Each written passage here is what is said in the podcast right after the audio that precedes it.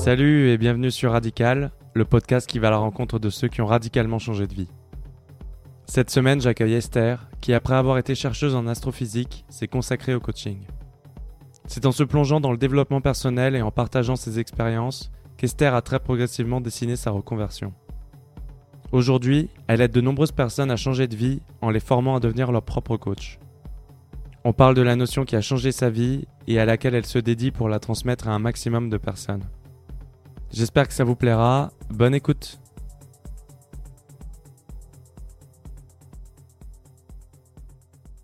Donc, euh, je vais t'introduire rapidement. Donc, tu t'appelles Esther, tu as 30 ans, c'est ça? 32. 32 32 dans un mois. Ok. Un mois, ouais. Alors, ton, ton site n'a pas été mis à jour. euh. Oh, merde. Euh, donc, 32 ans, ok. Donc, bon, tu, tu fais beaucoup de choses. hein. Je pense que tu es la personne qui m'a demandé le plus de préparation depuis le, depuis le début. Parce que tu as une chaîne YouTube, un podcast, tu fais des ateliers, ateliers slash conférences, je sais pas Mm. si, euh, quel mot on peut utiliser. Tu fais du coaching personnel, euh, mais à la base, tu, tu fais quelque chose qui est très éloigné de ça parce que tu as étudié de l'astrophysique. Mhm. Et euh, tu fais aussi du maquilleuse FX. Donc, euh, à effets, effets spéciaux, c'est ça, FX, c'est ça, ouais, c'est ça. ça veut dire C'est ça. Ok. Les prothèses, des trucs comme ça, les, les zombies, les machins. Ok. Ouais. Super. Donc b- après, dans, dans tout ce que tu fais, euh, il y, a, y a différents niveaux, euh, on va dire, d'avancement. Ta chaîne YouTube, tu l'as depuis 6 ans. C'est ce que tu as plus développé, à mon avis, parce que tu as plus de 110 000 abonnés. Donc c'est quand même euh, pas mal du tout, surtout sur euh, des sujets... Enfin, c'est pas de l'humour, c'est pas des Mhm. sujets forcément grand public. Donc ça me paraît quand même beaucoup. Après, je suis pas un spécialiste de YouTube, mais ça me paraît être beaucoup. En tout cas, en développement personnel, je vois pas beaucoup de chaînes qui sont forcément euh, Mm. aussi évoluées. Tu as fait 124 vidéos. Et... J'en ai fait 500 à vrai dire, mais il y en a beaucoup qui sont plus en ligne. C'est vrai? 500 vidéos? J'ai plus de 500 vidéos euh, de publiées euh, et là actuellement en public j'en ai à peu près ouais, 125 je pense, un truc comme ça. Ok. Euh, là, tu parles de, de sujets assez euh, variés, donc euh, ça peut aller de, de concepts de développement personnel, ça peut être des sujets beaucoup plus perso. Euh, notamment, tu parles que as, de ton expérience dans une secte, euh, donc euh, des témoins de Jéhovah. Euh, tu parles euh, aussi de véganisme, tu parles de perte de poids, enfin de- des, des sujets qui sont quand même euh, assez, euh, assez vastes, on va dire. Dans ton podcast, en revanche, c'est beaucoup plus précis parce que donc ça s'appelle se sentir bien. Et euh, la tagline, on va dire, c'est euh, comment devenir son propre coach. Mm. Donc là, tu as fait 58 épisodes, à ce que j'ai vu. Ouais, Depuis est- un an On est au 60e euh, cette semaine, je crois, ou 59, je sais plus. Parce que je les enregistre en avance, donc là, si tu veux, moi j'ai enregistré jusqu'au 64, donc euh, je sais plus à combien on en est là. Euh, ouais, ça fait, ça a fait un an. J'en fais un par semaine depuis un peu plus d'un an. Ok. Donc euh, là, les podcasts, comme je disais, c'est un, un sujet. Et en fait, euh, à partir du podcast et en comptant les ateliers, le coaching perso, tout ça, pour moi, ça rentre plus ou moins dans le coaching. Ouais. C'est juste qu'on va dire que le podcast, c'est plus du coaching de masse parce que t'as pas Mm. d'interaction forcément directe Exactement. avec les personnes. Les ateliers, on peut dire que c'est du coaching de groupe Ouais. Et coaching perso. Donc là, t'es. Alors, je sais pas si t'es en fa- face à face ou si c'est au téléphone. Je sais pas trop comment ça se passe. Alors, euh, pour les coachings de groupe, donc j'ai le coaching de groupe en présentiel, donc les ateliers. Après, j'ai un coaching de groupe euh, sous forme, je sais pas si tu connais les masterminds un peu, euh, donc sous forme sur Skype toutes les semaines. On a un, un groupe Facebook et un, et un groupe aussi WhatsApp sur lequel on échange. Et ensuite, le présentiel, enfin le individuel, pardon, je fais pas d'individuel en présentiel, j'en fais que par Skype, Skype, WhatsApp, téléphone. Enfin, ça dépend de la personne. Si tu veux, le, le format, je m'en fiche un peu. Le but, c'est de faire avancer la personne. Donc, si elle est plus à l'aise au téléphone, c'est du téléphone. Des fois, il y a des thématiques où c'est mieux sur téléphone, des fois, c'est mieux de se voir. Donc, euh, j'adapte euh, au format. Je fais juste jamais d'écrit parce que je suis pas particulièrement à l'aise à l'écrit et que Ok. Enfin voilà, globalement, tu vois, c'est une intro qui a, qui a pris un peu de temps, donc euh, on va dire que tu, tu produis énormément de choses. Enfin, moi, c'est ça qui m'a impressionné, c'est que euh, bon, bah, ma, ma technique de recherche pour préparer une interview, c'est simple. Je mets ton nom sur Google et je regarde tout ce que tu as fait. Et quand j'ai vu la, la dose de vidéos, d'épisodes de podcasts, etc., je me suis dit, bon, je vais m'y prendre à l'avance parce qu'il y avait beaucoup, beaucoup de choses. Mm. J'ai oublié d'autres choses, euh, peut-être aussi que tu fais. euh, Non, il y a des choses que, qui sont pas encore visibles, mais euh, j'étais en train de me dire, là, tu me dis que je fais beaucoup de choses et je vois déjà deux, trois projets qui vont arriver en 2019 qui. euh, Ok, bah on va, sur- on va en parler, c'est sûr, parce que Mm. euh, euh, en plus t'es arrivé avec une valise, donc euh, t'as as plein de projets, à mon avis, qui vont découler de, de, de ton voyage. Enfin, tu pars aux États-Unis, tu me disais. euh, Ouais, après, je pars plus pour des raisons perso que pour des raisons pro. Euh, à part que du coup, ça me permet, euh, comme je vais avoir le décalage horaire et que je vais être loin, je vais pouvoir bosser sur. J'ai des projets qui demandent du temps de concentration, de pas être interrompu, etc. Et c'est tu sais comme moi que c'est beaucoup plus facile de, de, rester concentré quand on est en voyage. Enfin, je trouve, hein, parce que t'as pas les gens qui attendent de toi ta présence et tout. Donc euh, oui, effectivement, il y a des projets qui vont un peu plus avancer, mais c'est pas, j'ai pas particulièrement besoin d'être aux États-Unis pour les faire avancer. Ok. Euh, donc je disais par rapport un peu quand même euh, au sujet de ce podcast qui est le changement radical de vie, toi, on, on, peut pas vraiment dire c'est radical dans les faits. Après c'est un peu euh, le parcours de beaucoup d'invités, je me rends compte c'est rarement radical dans l'approche, c'est-à-dire que toi tu as commencé à faire des vidéos quand tu étais en thèse euh, d'astrophysique. C'était quoi le, les sujets que tu étudiais un peu en astrophysique? Parce que c'est quand même large. Euh. Ouais, alors euh, ben moi j'ai fait un master en astrophysique et ensuite je suis allée en doctorat, donc j'étais au CEA en région parisienne et je bossais, je faisais de la simulation numérique en fait et je bossais sur la formation des planètes de notre système solaire et sur j'ai fait un peu déjà là j'avais un truc un peu multidisciplinaire parce que j'avais à la fois du numérique à la fois de l'astrophysique dans le sens où j'étudiais la formation physique euh, des objets du système solaire, mais aussi je faisais le pont avec euh, ce qu'on appelle la cosmochimie, donc euh, tout ce qui est les, éléments qu'il y a dans les météorites, pour essayer de comprendre. En fait, j'étudiais les météorites pour comprendre qu'est-ce qu'elles pouvaient nous apprendre sur le début du système solaire, et je faisais des modèles numériques à partir de ces études-là. Donc si tu veux, j'ai touché des météorites et j'ai en même temps touché du numérique, ce qui est assez rare dans la communauté scientifique parce que, bon, c'est de moins en moins rare aujourd'hui, mais en tout cas, quand j'ai fait ma thèse de 2011 à 2014, il n'y avait pas beaucoup de gens qui travaillaient sur des thématiques pluridisciplinaires comme ça. Donc euh, voilà pour ce que j'ai fait. Après, je, pourrais en parler des heures, donc euh, je sais que c'est pas le sujet de ton podcast, je vais m'arrêter là. Moi, ma, question déjà, c'est une passion d'enfance, euh, l'astrophysique, c'est quelque chose qui, qui date de d'il y a longtemps? Ouais, c'est une passion dans le sens où euh, bah, je suis un peu tombée dedans. Je pense, euh, tu sais, l'époque quand t'as 10 ans où euh, c'est soit t'es à fond dans les dinosaures, soit t'es à fond dans les chevaux, soit t'es à fond dans les dauphins, soit t'es à fond dans l'archéologie, soit t'es à fond dans les étoiles. Et moi, je faisais partie de ceux qui s'intéressaient aux planètes. Et c'est vrai que j'ai toujours su que si je faisais de l'astrophysique ou un truc dans ce sens-là, ça serait plutôt orienté système solaire, ce qui est beaucoup plus palpable que tout ce qui est Big Bang, tout ce qui est galaxie, tout ce qui est enfin objet euh, plus profond, du ciel plus profond. Euh, donc voilà. Mais je dirais, je dirais pas que c'est une passion dans le sens où j'ai pas passé, enfin rétrospectivement, je me dis j'ai passé beaucoup plus d'heures à dessiner, à chanter et à faire plein d'autres trucs que lire des bouquins là-dessus. Mais c'était euh, effectivement une, passion qui en plus socialement était un peu sexy. Donc c'est surtout ça en fait, c'est un peu le côté, c'est dur socialement, c'est c'est des maths, j'adorais les maths et la physique et c'est toujours le cas aujourd'hui, j'adore coder, je continue à coder aujourd'hui pour des projets perso et tout, mais donc c'était un peu un moyen, si tu veux, de, de, de faire un truc qui est socialement accepté et qui soit en plus difficile et challenging, encore plus en étant une femme. J'avais un peu ce besoin, si tu veux, d'aller vers un truc euh, particulièrement dur. Et quand je me suis retrouvée euh, euh, en thèse bah, et que j'ai eu mon doctorat, j'étais ah bon bah maintenant, maintenant quoi quoi. Genre ok, on peut pas aller plus loin. Là, la fac va me virer là, je peux pas rester. Donc qu'est-ce que je dois faire? Donc c'était en fait le, côté études qui t'a plu, mais euh, après t'as pas trouvé d'application euh, plus professionnelle euh, à ces études. comment ça se fait que t'es pas continué? Alors pour être très précis, en fait, tu t'en es éloigné à un moment. Ensuite t'as fait un postdoc, mm. donc ce qui est en fait une sorte de CDD pour pour chercheurs, c'est ça? Ouais, c'est ça. Donc ce que j'ai fait, c'est que je suis partie de la recherche après ma thèse. J'ai fait. Je, je sais pas d'ailleurs si tu veux que je reprenne ce que tu dis, si tu coupes ce que tu dis ou pas. Je coupe pas ce que je dis, non. Ok. Euh, c'est une conversation en fait qui va être enregistrée euh, de bout en bout sans, sans montage. Euh, du coup, ouais, suis à la fin de ma thèse en fait j'ai arrêté pour euh, trouver un vrai boulot parce que en recherche comme dans tous les domaines c'est le cas euh, quasiment mais c'est hyper difficile d'avoir des postes parce qu'il y a juste pas d'argent dans la recherche tout simplement. Euh, du coup il n'y a pas beaucoup de postes au CNRS il n'y a pas beaucoup de postes à l'université. Nous en tant qu'astronome on a aussi le corps des astronomes qui est une source de financement à part mais là aussi il n'y a pas beaucoup de postes. Du coup j'ai toujours aimé transmettre. Moi j'ai toujours aimé parler, j'ai toujours aimé partager et j'ai, je me suis toujours dit l'enseignement c'est une porte de sortie, c'est tout à fait quelque chose que je me verrais faire, j'adorerais ça. du coup, je suis allée enseigner un an. Ensuite, je suis allée en entreprise parce que finalement, l'enseignement, ça a été un cauchemar. J'ai enseigné collège-lycée pendant un an en tant que remplaçante. Et ça a mis toutes mes ambitions en doute. Je suis allée dans l'entreprise. Et ensuite, je, suis revenue... je, te coupe, mais c'est quoi le. Pourquoi ça a mis tout ça en doute? C'est la relation avec les élèves ou qu'est-ce qui, a euh, cloché? Je pense qu'il y a, je suis arrivée en, dans l'enseignement avec un peu une idée euh, d'idéologie, genre je vais changer le système, je vais être à l'écoute des élèves, euh, je vais essayer de les comprendre, de les aider dans leur passage à l'âge adulte et à devenir eux-mêmes et tout ça. Tu dis exactement ce que je me dis. Si un jour je veux faire prof, euh, moi ça sera différent, quoi, en gros. Ouais, c'est ça. Et en fait, pas du tout.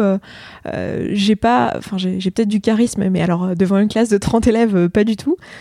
j'ai Enfin, bon, évidemment, j'ai appris et tout, et euh, j'avais déjà enseigné, mais j'avais enseigné à la fac pendant ma thèse, donc ça avait rien à voir. En plus, j'avais enseigné en fac de médecine, donc les élèves, autant te dire qu'ils écoutaient ce que tu racontes, quoi. Euh, limite, euh, je me suis même fait voler mes notes par, par des élèves, c'est dire, dire à quel point ils sont intéressés par ce que tu as à leur dire. au collège, j'ai enseigné les maths. Collège, j'ai fait quatrième, troisième. Après le lycée, j'ai fait seconde et terminale. Et c'est enfin, j'y suis allée en conquérante et en sauveuse en fait. J'étais menée par mon ego, si tu veux euh, que je te parle en termes de développement personnel. J'y suis allée avec mon ego en, mode conquérante et euh, et en fait non, j'étais complètement à côté de la plaque. Et plus de manière plus profonde, j'ai compris surtout que je n'allais pas changer le système en étant prof. Si je voulais changer le système d'éducation, ça serait pas comme ça que je le ferais. Euh, j'ai toujours pas trouvé la solution et je pense qu'il y a plein d'anciens profs qui n'ont pas trouvé la solution, mais c'était pas comme ça en tout cas. Peut-être pas de l'intérieur en tout cas. Voilà. Ok, et du coup, euh, par rapport à. Alors, je sais pas, en fait, on n'a pas fini l'histoire par rapport à. Ouais, du coup, je te disais que. Ensuite, je suis retournée, donc euh, après ça, ça a été assez cauchemardesque. Je suis retournée euh, dans l'entreprise, enfin, en fait, je sais pas, je suis retournée dans l'entreprise, je me suis dit, ok, je vais trouver un vrai boulot normal. Et du coup, j'ai obtenu un super CDI dans une entreprise pour faire du développement. Donc, je faisais du développement et un petit peu de data science. Et voilà. Et bah ça m'a pas convenu. Mais ça m'a pas convenu pour euh, des raisons qui sont celles qu'on aurait pu se douter depuis le début, c'est que je suis plutôt une créative, euh, que je suis la génération hein, dans laquelle tu fais partie aussi, où j'avais besoin de plus qu'un CDI quoi. Là je me suis dit euh, au bout de six mois j'étais ah, ok donc c'est tout en fait. Ok. Ok. T'as as essayé de rentrer dans le moule tout simplement et t'as vu que ça, ça a pas marché. Ok très bien. Et qu'est-ce qui s'est passé après ce CDI T'es un peu reparti, euh, enfin t'as démissionné, t'es reparti sur euh, quelque chose de plus proche de, l'astrophysique ou comment Qu'est-ce que t'as fait derrière? Alors ce que j'ai fait derrière, c'est que à ce moment-là, je commençais à me dire non mais en fait j'ai envie d'être à mon compte, j'ai envie de, de, bosser pour moi c'est ce qui me convenait pas dans ce que je faisais. Du coup, je me suis dit, bah, je vais me lancer, il faut juste les couilles et c'est tout, quoi. Je, vais me lancer. Sachant que je m'étais plus ou moins lancée sans vraiment le dire à personne juste après ma thèse. Enfin, j'avais voulu tester le truc. Et en fait, euh, en fait j'avais eu très très peur rapidement de pas avoir d'argent et du coup, j'étais allée enseigner. Quand tu dis tester, t'avais testé quoi à l'époque? Bah, je voulais vivre de ma chaîne YouTube, mais si tu veux, j'avais enfin comme tu l'as dit tout à l'heure, euh, moi je fais pas de l'humour, j'ai pas j'ai pas une, euh, une thématique qui se prête à vivre de la publicité en fait. Tu peux pas vivre de la publicité avec une thématique comme ça. Enfin tu peux sûrement, mais faut faut avoir un million d'abonnés quoi. Parce que c'est 100% lié aux vues en fait. Euh, oui, la publicité, la publicité c'est le revenu publicitaire est lié au nombre de clics en fait sur les publicités a sur tes vidéos. Donc ça dépend des vues. moi à ce moment-là, je sais plus combien j'avais d'abonnés, faudrait regarder, mais je devais être dans les 30 000, je crois, ou 20 000, ou peut-être 10 000, enfin un truc comme ça. J'étais j'avais une bonne audience, mais pas de quoi vivre de la publicité. Et euh, je faisais quelques sponsors, mais pareil, les sponsors, c'est pas ouf. Et dans le thème que je fais, enfin, tu l'as dit, je, je, parle de véganisme, je parle de thématiques quand même plutôt euh, anti-consommation, donc euh, c'était pas trop dans ma ligne éditoriale de proposer des produits, donc je l'ai fait, mais de manière très occasionnelle, et sur des trucs qui étaient vraiment dans mes valeurs, et du coup, c'est pas la majorité des sponsors qui étaient à ma dispo. Donc, et c'est pas ceux qui ont le plus d'argent en plus. voilà, c'est ça. J'ai fait pas mal de sponsors gratuits d'ailleurs, enfin des sponsors genre de trucs où c'était plus des assos, des trucs comme ça. Et j'adorais faire ça, c'était pas le problème, mais c'était juste que bah, c'était pas comme ça que j'allais en vivre. Du coup, la première fois, c'était un peu un échec, même si c'est pas du tout un échec parce que j'ai appris plein de trucs. Notamment, j'avais fait un projet où on avait créé un agenda euh, pour euh, donner euh, les, revenus à une, une association qui luttait contre l'excision. Donc c'était plutôt chouette. Mais là encore, tu vois, c'était encore dirigé par l'ego. C'est-à-dire j'étais en mode sauveuse, je vais, je vais aider et tout, et les gens ont besoin de moi, alors qu'en fait pas du tout. ça, je l'ai compris bien après. Et donc pour répondre à ta question, ensuite, je, j'ai travaillé en entreprise, et ensuite je me suis remise à mon compte. Mais là, cette fois-ci, je me suis dit, ok, il faut, enfin, il n'y a pas 36 000 façons de faire une entreprise. C'est soit je fais une asso et voilà. Si je fais une entreprise, il faut que je vende des choses. Enfin, une entreprise doit avoir de l'argent, quoi. C'est comme ça que ça marche. Et euh, je peux pas continuer à créer autant de contenu gratuit, enfin, sans me faire rémunérer d'une manière ou d'une autre. Sinon, je vais pas pouvoir continuer. D'ailleurs, j'ai eu des moments où je m'étais plus ou moins arrêtée, où j'avais ralenti. Enfin, je je me suis jamais arrêtée, mais j'ai ralenti à des moments, euh, juste parce que euh, je, je pouvais pas bosser, plus faire mes contenus, plus faire mon maquillage artistique que je faisais en plus à l'époque. J'en fais beaucoup moins maintenant. Et euh, du coup, ben, j'ai commencé à, m'intéresser à ce qui me faisait le plus peur dans la vie, c'était la vente, quoi. La vente, le marketing, euh, le web marketing. Et euh, j'avais une aversion, mais contre ça, de par mon milieu, si tu veux, quand tu évolues dans le milieu de la recherche, le milieu de l'université, c'est un milieu qui est tellement loin des écoles de commerce, qui est tellement loin de tout de tout cet environnement-là que j'avais une vision très très négative du truc. Et effectivement, je suis tombée sur des trucs euh, qui me conviennent pas d'un point de vue euh, valeur, mais j'y suis allée avec un esprit beaucoup plus ouvert, en mode bon bah je, prends ce qu'il y a à prendre et je trie le reste quoi. Et du coup, j'ai commencé à développer de nouvelles stratégies et j'ai créé mon premier produit à la vente euh, en juin 2017. Donc tu vois, c'est assez récent finalement. Et ça a été une révélation parce qu'en fait, je me suis rendu compte que non seulement euh, personne m'en voulait de vendre. Enfin, il y a bien eu trois, trois ou quatre personnes qui se sont dit Ah, t'es une vendue, tu nous vends des trucs. Mais non seulement personne m'en a voulu de vendre un truc, mais en plus, c'était un produit dont j'étais ultra fière. Qui a c'était quoi ce premier produit de gens. En fait, c'était un produit digital euh, de, d'aide à la transition vers le véganisme. Où en fait, je en revue toutes les problématiques. En fait, j'avais fait un, regroupement de toutes mes recherches perso que j'avais pu faire sur euh, le, transition véganisme, donc toutes les questions que tu te poses d'un point de vue social, comment tu vas transitionner, comment tu vas gérer ta transition, comment tu vas expliquer à tes proches, comment tu vas consommer et euh, tous les aspects émotionnels qui viennent avec ça. Euh, Plus personnel. Voilà, et, tout l'aspect aussi scientifique, genre qu'est-ce que tu risques vraiment, quelles sont les recherches au niveau de la B12, au niveau des protéines, au niveau de tout ça en faisant une espèce de, résumé de vulgarisation, si tu veux, avec toutes les sources. Et euh, c'est vraiment le truc que j'ai fait gagner du temps aux personnes qui ont acheté ce, produit-là. Et les gens étaient super ravis. J'ai eu des retours extraordinaires. Euh, et, j'avais fait un livre de recettes aussi que j'ai toujours avec toutes les recettes euh, pratique pour le quotidien. Enfin, j'avais vraiment bien fait ça. Enfin, je suis toujours très fière de ce produit et il est toujours en vente d'ailleurs. Et euh, de toute façon, quand je suis pas fière d'un produit, il y est plus. Euh, après, si je pense l'améliorer, je l'améliore. Et euh, ça a été une révélation parce que je me suis dit, en fait, en fait, c'est le meilleur moyen d'aider les gens de leur vendre quelque chose qui va les aider en fait. J'avais pas compris ça moi avant. Je pensais que si tu voulais aider les gens, il fallait leur donner gratuitement. Et en fait, quand les gens investissent sur eux ou investissent sur quelque chose qui leur est important, ils vont pas prendre la, chose avec la même valeur. C'est pas du tout pareil quand un pote te prête un bouquin ou quand toi t'as acheté le bouquin. Pas Il y a un niveau d'investissement qui est, qui est différent. Euh. C'est ça. Et, et, en fait, euh, même tu tries, finalement, les gens qui achètent sont les plus motivés. Et puis, alors après, ça dépend. Si on est sur du divertissement, c'est pas le même rapport que si on est sur un changement profond.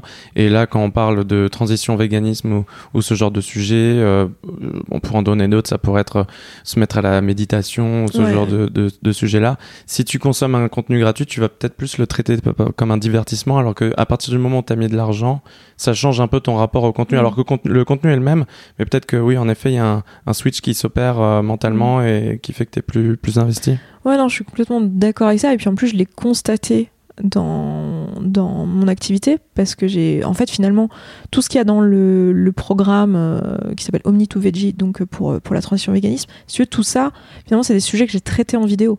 Alors là évidemment je vais plus profond euh, il y, a 6 heures de contenu donc forcément je vais plus profond et tout mais des trucs les bouquins que j'ai cités quand on m'a posé les questions, genre quel livre il faut lire, enfin c'est tout était disponible gratuitement si tu veux. Et c'est toujours le cas d'ailleurs dans tout ce que je fais, le contenu en lui-même il est gratuit, mais l'investissement est pas du tout le même euh, quand la personne paye et pour un truc qui est euh, qui est concis et euh, voilà, elle s'investit dessus. Et ce que j'aime bien avec ce que je fais, c'est que je me, je, me donne les moyens en fait d'avoir quand même le socle d'information qui est toujours gratuit. C'est-à-dire que tu écoutes le podcast si tu veux, euh, tu as tout pour te coacher toi-même. T'as pas besoin d'aller voir un coach a priori, euh, sauf pour, euh, enfin, si vraiment tu as des, des, problématiques où tu es bloqué, où tu as besoin d'un regard extérieur et de quelqu'un qui t'apporte une, enfin, des questionnements extérieurs, mais dans l'ensemble, tu peux tout faire avec, enfin, je donne rien de plus si tu veux en Oui, c'est une, question de forme parce que finalement, enfin, tu le répètes souvent dans ton podcast, toutes les informations sont là, mais même de manière générale, enfin, on a, mm. on avec Internet, etc., on a a accès à toutes les informations dont on a besoin. Même avec les bouquins, on, on, on sait déjà tout, mais parfois c'est la forme. Parfois, on a besoin de, de quelqu'un d'extérieur qui, qui, qui nous met sur la voie, qui, qui arrive à débloquer euh, certains sujets euh, qui sont difficiles pour nous. Mais finalement, oui, le, le, fond reste le même, mais la forme est peut-être aussi important par, mm. pour certaines personnes. Exactement. Et par rapport à ce que tu disais là sur le fait de traiter le contenu comme du divertissement, je suis assez d'accord que c'est ça, mais ce je le, remarque dans la façon dont les gens abordent le contenu en commentaire et tout, mais je remarque aussi qu'il y a certaines personnes euh, qui sont généralement dans la masse silencieuse, pour qui c'est pas le cas et qui comprennent la valeur. Enfin, quand je dis ça, j'ai l'impression de, de, dire que ce que je fais a énormément de valeur et de, de, me vanter, mais comme je dis souvent dans le podcast, tout ce que je raconte, c'est des trucs qu'on m'a transmis, hein, c'est pas des trucs que j'ai inventés.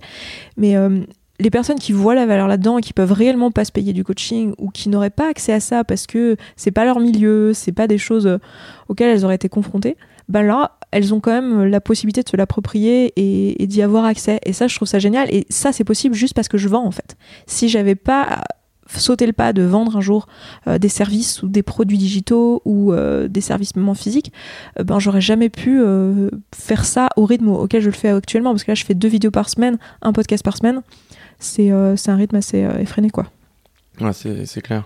Et euh, par rapport au coaching, du coup, vu qu'on on, on est arrivé déjà sur ce sujet, euh, moi, ce qui m'intéresse euh, beaucoup, c'est euh, quelle est en fait la relation entre, comme tu le dis, t'inventes rien finalement, toutes ces informations-là, t'es allé les chercher toi-même. Quelle est ta source d'information, toi, pour pour déjà alors apprendre euh, alors pour moi, il y a plusieurs étapes. Il y a euh, découvrir une information, l'intégrer et euh, ensuite la transmettre.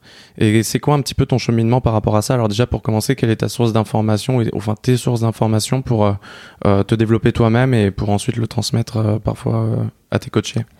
Alors il y a beaucoup de choses, comme beaucoup de gens qui sont passés par le développement personnel, j'ai commencé par les bouquins en fait. Je suis tombée, enfin, plus précisément, je suis plutôt tombée sur des vidéos de gens qui parlaient de livres, et après je suis allée vers les bouquins.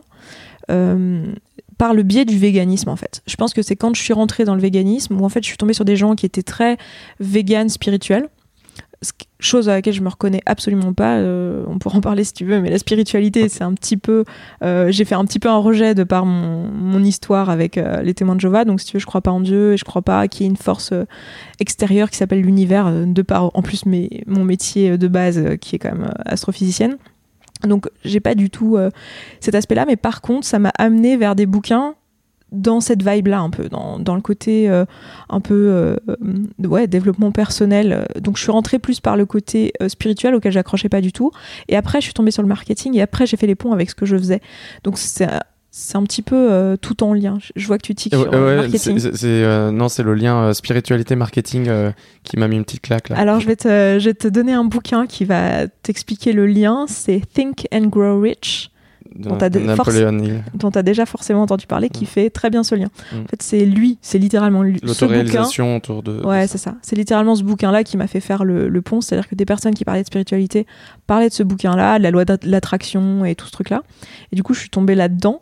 Enfin, je suis tombée là-dedans. Dans le... J'ai pas adhéré en fait. Hein. Loi de l'attraction, d'ailleurs, j'ai des vidéos là-dessus qui expliquent le bullshit scientifique. J'ai. Euh, euh, j'ai pas adhéré, mais euh, par contre, ça expliquait plein de choses, euh, voilà, hyper intéressantes. Donc j'ai commencé comme ça. Et ensuite, comment comment je suis tombée? En fait, j'ai commencé à fréquenter un, le milieu parisien avec d'autres entrepreneurs, et j'ai croisé des personnes dans ce milieu-là qui étaient coachs elles m'ont expliqué leur métier. Je me suis dit, ah putain, c'est génial, qu'est-ce que c'est que le métier de coach?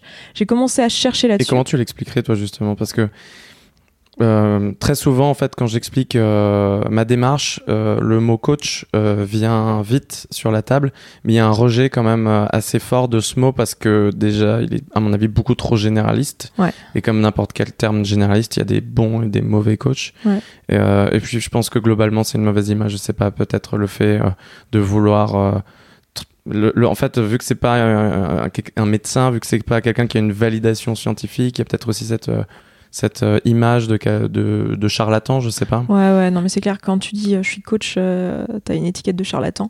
Moi, j'utilise quand même ce mot, peu importe, enfin, si tu veux, je m'en fous un peu qu'on mette une étiquette ouais, de charlatan. Oui, oui, euh, mais j'utilise ce mot juste parce que c'est ce que je fais, quoi. C'est un accompagnement. C'est un accompagnement qui, euh, qui est là pour aider quelqu'un avec une posture neutre à faire les choix qui lui convient pour lui permettre d'obtenir un résultat qu'il qui cherche à avoir. Donc c'est vraiment quelqu'un qui va t'amener du point A au point B. C'est-à-dire tu viens le voir, tu dis voilà, je suis bloqué dans cette situation, j'ai envie de Voilà, point B. Donc, euh, quand tu es coach sportif, j'ai envie de point B, euh, faire les Jeux Olympiques. Et donc, euh, le, coach, il va faire la préparation mentale, la préparation physique pour t'emmener vers ce résultat-là. Quand tu es coach en développement personnel, ou en business, ou en tout ce que tu veux, enfin, tu peux appeler autant de dénominations que tu veux, bah, ça va aussi être un travail sur le mental et parfois sur le physique. Faut pas croire, mais en fait, dans le milieu du business, il y a beaucoup de gens qui, se, qui font aussi une préparation physique. Et donc, euh, le but du coach, ça va être de t'amener là où tu veux aller, mais à ton rythme, avec.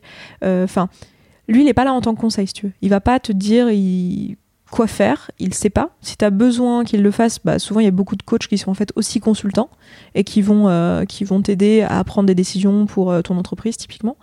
Euh, mais la posture de coach est neutre. Enfin, c'était vraiment juste là pour aider la personne à trouver ses valeurs, trouver ce qui est ses besoins, trouver ce qui est important pour elle et prendre ses propres décisions et l'accompagner dans la réalisation des décisions et dans toutes ses peurs. Une forme de boîte à outils, j'ai vu que, que c'est un, un document que tu partageais qui s'appelle boîte à outils tout simplement, et c'est un peu comme ça que tu le vois Ouais, c'est sur le côté neutre. C'est c'est un point qui m'intéresse beaucoup, le, le, le côté neutre. Moi, je crois énormément à ça. Je crois énormément au fait que donner des conseils, finalement, euh, c'est en fait c'est la- l'erreur peut-être de base. Moi, c'est l'erreur que j'ai commise au, au début. C'est-à-dire que j'étais un peu dans la posture de putain, c'est incroyable ce que je suis en train de découvrir dans toutes ces lectures, etc. Faut absolument que j'en parle à mes amis. Tout- euh, très rapidement, déjà, je me suis rendu compte que je le faisais mal parce que je le faisais un petit peu aussi parfois en mode moi j'ai compris quelque chose que vous vous comprenez pas, donc ça, ça énerve.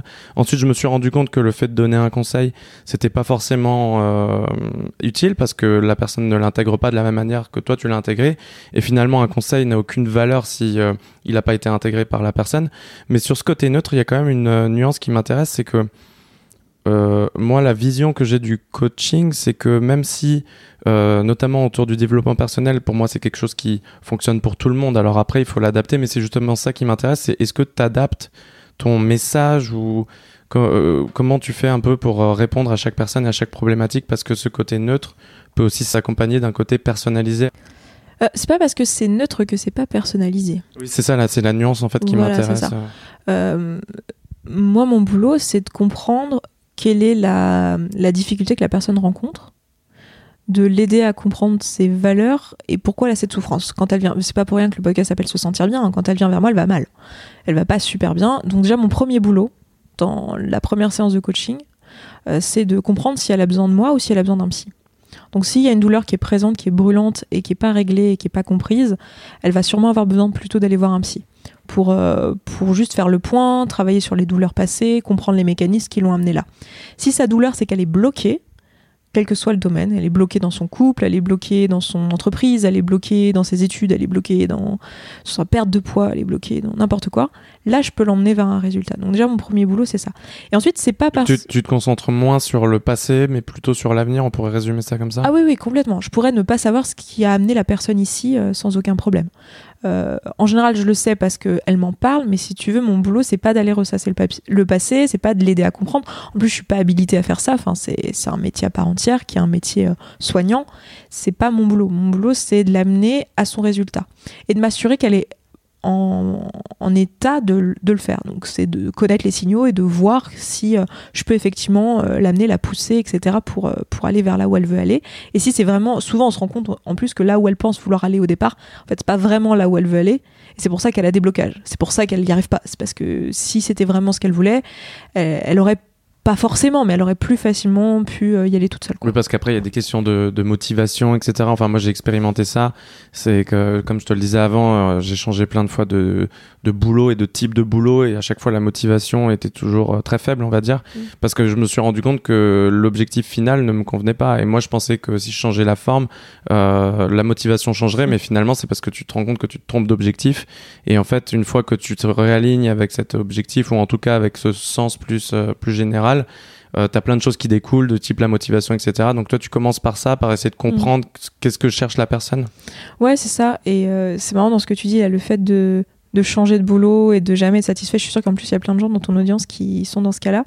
C'est un truc euh, dont je parle souvent avec euh, mes coachés parce que c'est un peu cette notion dont je parle beaucoup dans le podcast. Je sais pas si tu l'as écouté au point de savoir ça ou pas, parce que je me rends pas compte, mais. Euh... J'ai écouté tous les épisodes, donc. Euh... Ah, t'as tout écouté. Donc, tout euh, la notion de circonstance et de pensée, voilà. C'est la clé, bah, c'est la clé de. C'est la clé du truc, c'est de. Mais de toute façon, dans, tous les... dans tout le développement personnel, c'est tout le temps ça. Après, c'est jamais expliqué de la même manière.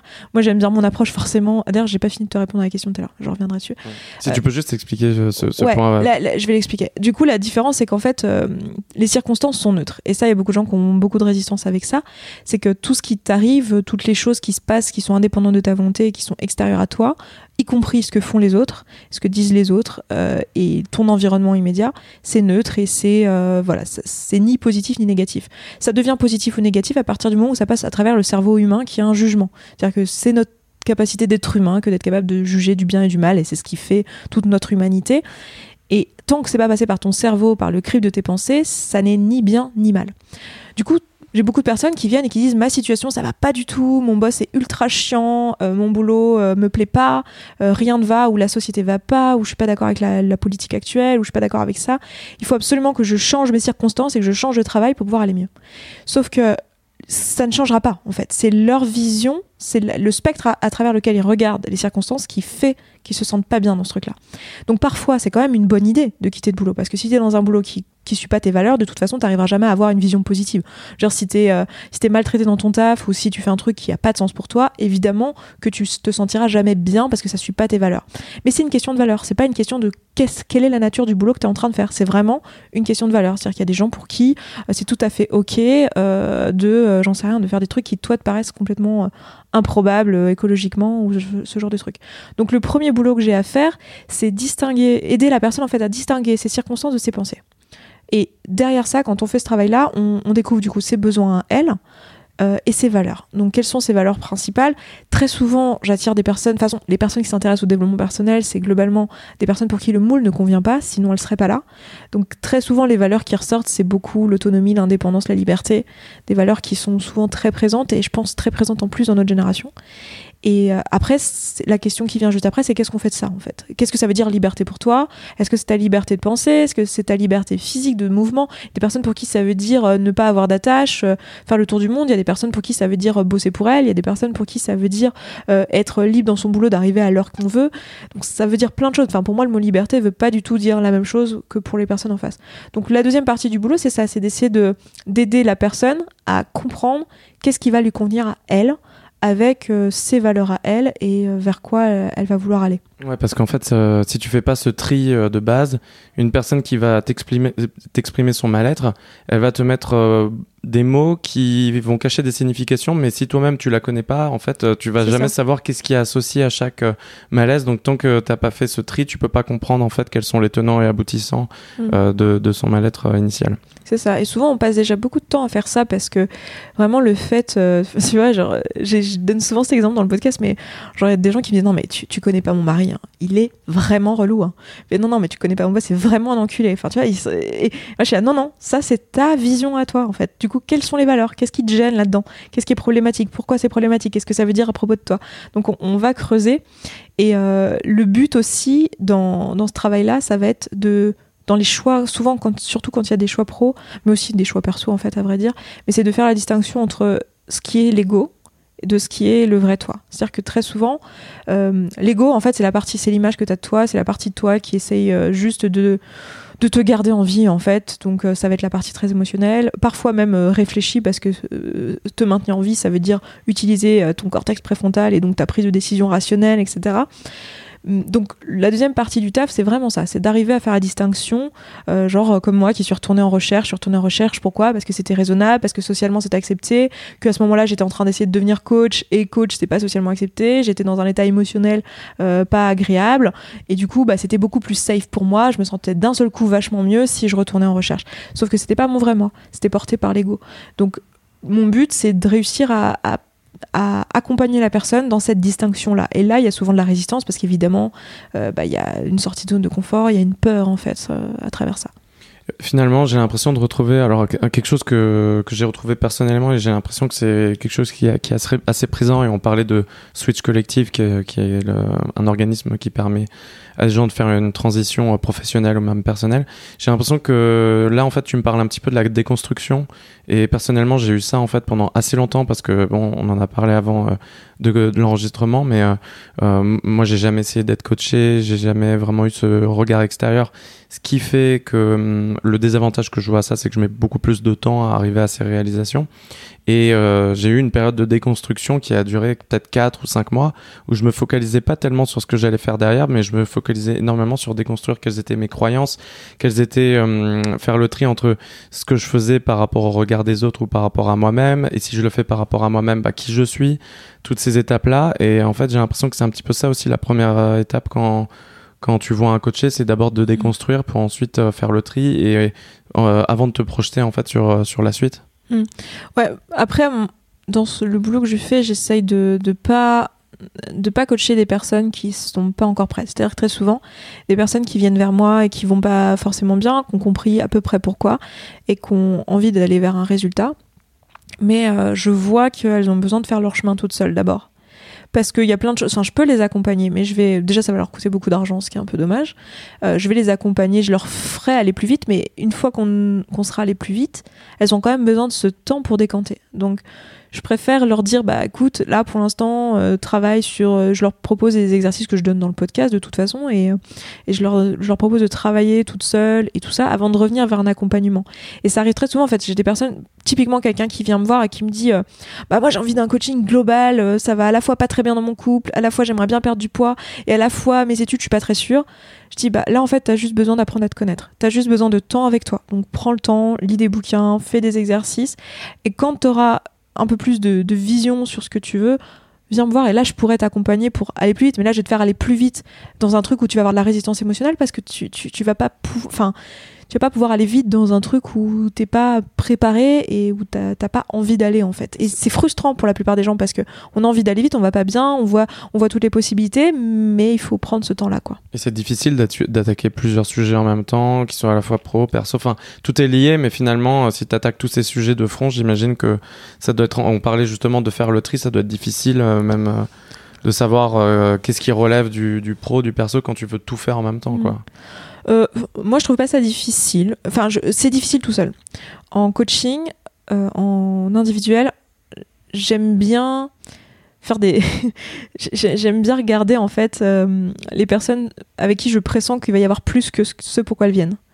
Euh, et je trouve ça hyper intéressant. Ça veut dire quoi ça? Par exemple, bah, typiquement, une personne qui vient me voir, j'ai beaucoup de femmes, hein, je vais beaucoup parler de femmes parce que bah, mon audience c'est 90% de femmes, donc euh, forcément. Mais j'ai une femme qui va venir vers moi, qui va m'expliquer que euh, elle voudrait perdre du poids parce qu'elle en a marre de faire des régimes et qu'elle veut un coaching sur le surpoids. Et en fait, de la première séance, je lui demande bon bah voilà, pourquoi Alors qu'est-ce qui se passe? À quel moment tu manges pour des raisons émotionnelles alors que t'as pas faim? Parce c'est tout le temps les thématiques sur lesquelles je travaille. Hein. Je suis coach, hein, je suis pas nutritionniste, donc on travaille pas sur le plan alimentaire, on travaille sur l'aspect euh, émotionnel. Euh, qu'est-ce qui fait que la personne mange alors qu'elle a pas faim? Parce qu'en général, la personne a déjà fait des, des, des, régimes, elle est déjà allée voir des nutritionnistes, elle sait très bien comment manger, c'est juste qu'elle n'arrive pas à le faire en pratique. Ouais, tes ateliers s'appellent euh, Manger pour se nourrir et pas pour se fuir, c'est ça? Exactement. Et j'ai un programme aussi en ligne là-dessus. Et du coup, ces personnes-là, quand elles viennent me voir, je leur dis Ok, qu'est-ce qui se passe? Alors vas-y, raconte-moi la dernière fois que tu as mangé pour des raisons émotionnelles. Puis là, elle me dit ah bah là, c'était tout à l'heure. Euh, euh, je rentrais du boulot, j'étais frustrée, j'avais besoin de temps pour moi, euh, et du coup, je suis passée au supermarché, j'ai acheté un paquet de biscuits et je l'ai mangé devant la télé. Et je lui demande ok, qu'est-ce qui s'est passé dans ta tête et tout. Et en général, c'est bah je m'ennuie. En plus, en ce moment au boulot, ça a pas trop de sens. Je sais pas trop. Bon bah là, je coach avec cette femme-là. Si on travaille ensemble, je sais très bien qu'on va on va travailler sur ses tampons émotionnels, on va travailler sur son rapport à la nourriture, mais ce qui va ressortir, c'est que le problème de fond, c'est pas la bouffe en fait. Son problème de fond, c'est qu'elle se fait chier dans ses journées, qu'elle a un boulot qui a pas de sens, et que du coup, il va falloir remettre du sens dans son travail. Ça veut pas forcément dire changer de boulot, ça veut pas forcément dire euh, tout quitter, faire autre chose, mais ça veut dire comprendre que le problème, il est pas au niveau de l'alimentation en fait, c'est qu'il est au niveau de prise de plaisir dans le, travail, de chercher du sens D'autres nanas vont me dire, ben c'est euh, là mes enfants, euh, mes grands ados, ils sont tous partis de la maison, euh, ou alors ça va être mon couple en ce moment ça va pas, mon copain il me saoule, du coup je suis partie, je suis allée avec une copine, on est allé manger dans une pâtisserie, on s'est pris un truc pour que pour se ressourcer et se faire plaisir. Et là tu vois, je sais que dans ces cas-là il va y avoir sûrement un travail à creuser sur euh, une partie ou pro ou perso. Et souvent, il y a un peu de tout. Du coup, j'aime bien dire à la fin de mes ateliers ou à la fin de mes coachings de groupe, ça me fait rire, mais je leur dis voilà, vous étiez venu pour un régime, vous repartez avec un changement de vie, je vous fais quitter votre mec ou, votre boulot, parce qu'en fait, c'est ça concrètement le, problème en général. Ouais, souvent tout est lié. Euh, mais euh, ce qui m'intéresse aussi beaucoup dans, ce que tu fais, c'est que toi, tu es passé par toutes ces étapes. Quand tu parles de véganisme, tu es toi-même devenu vegan. Quand tu parles de prise de poids, tu es passé par là également. En, en, fait,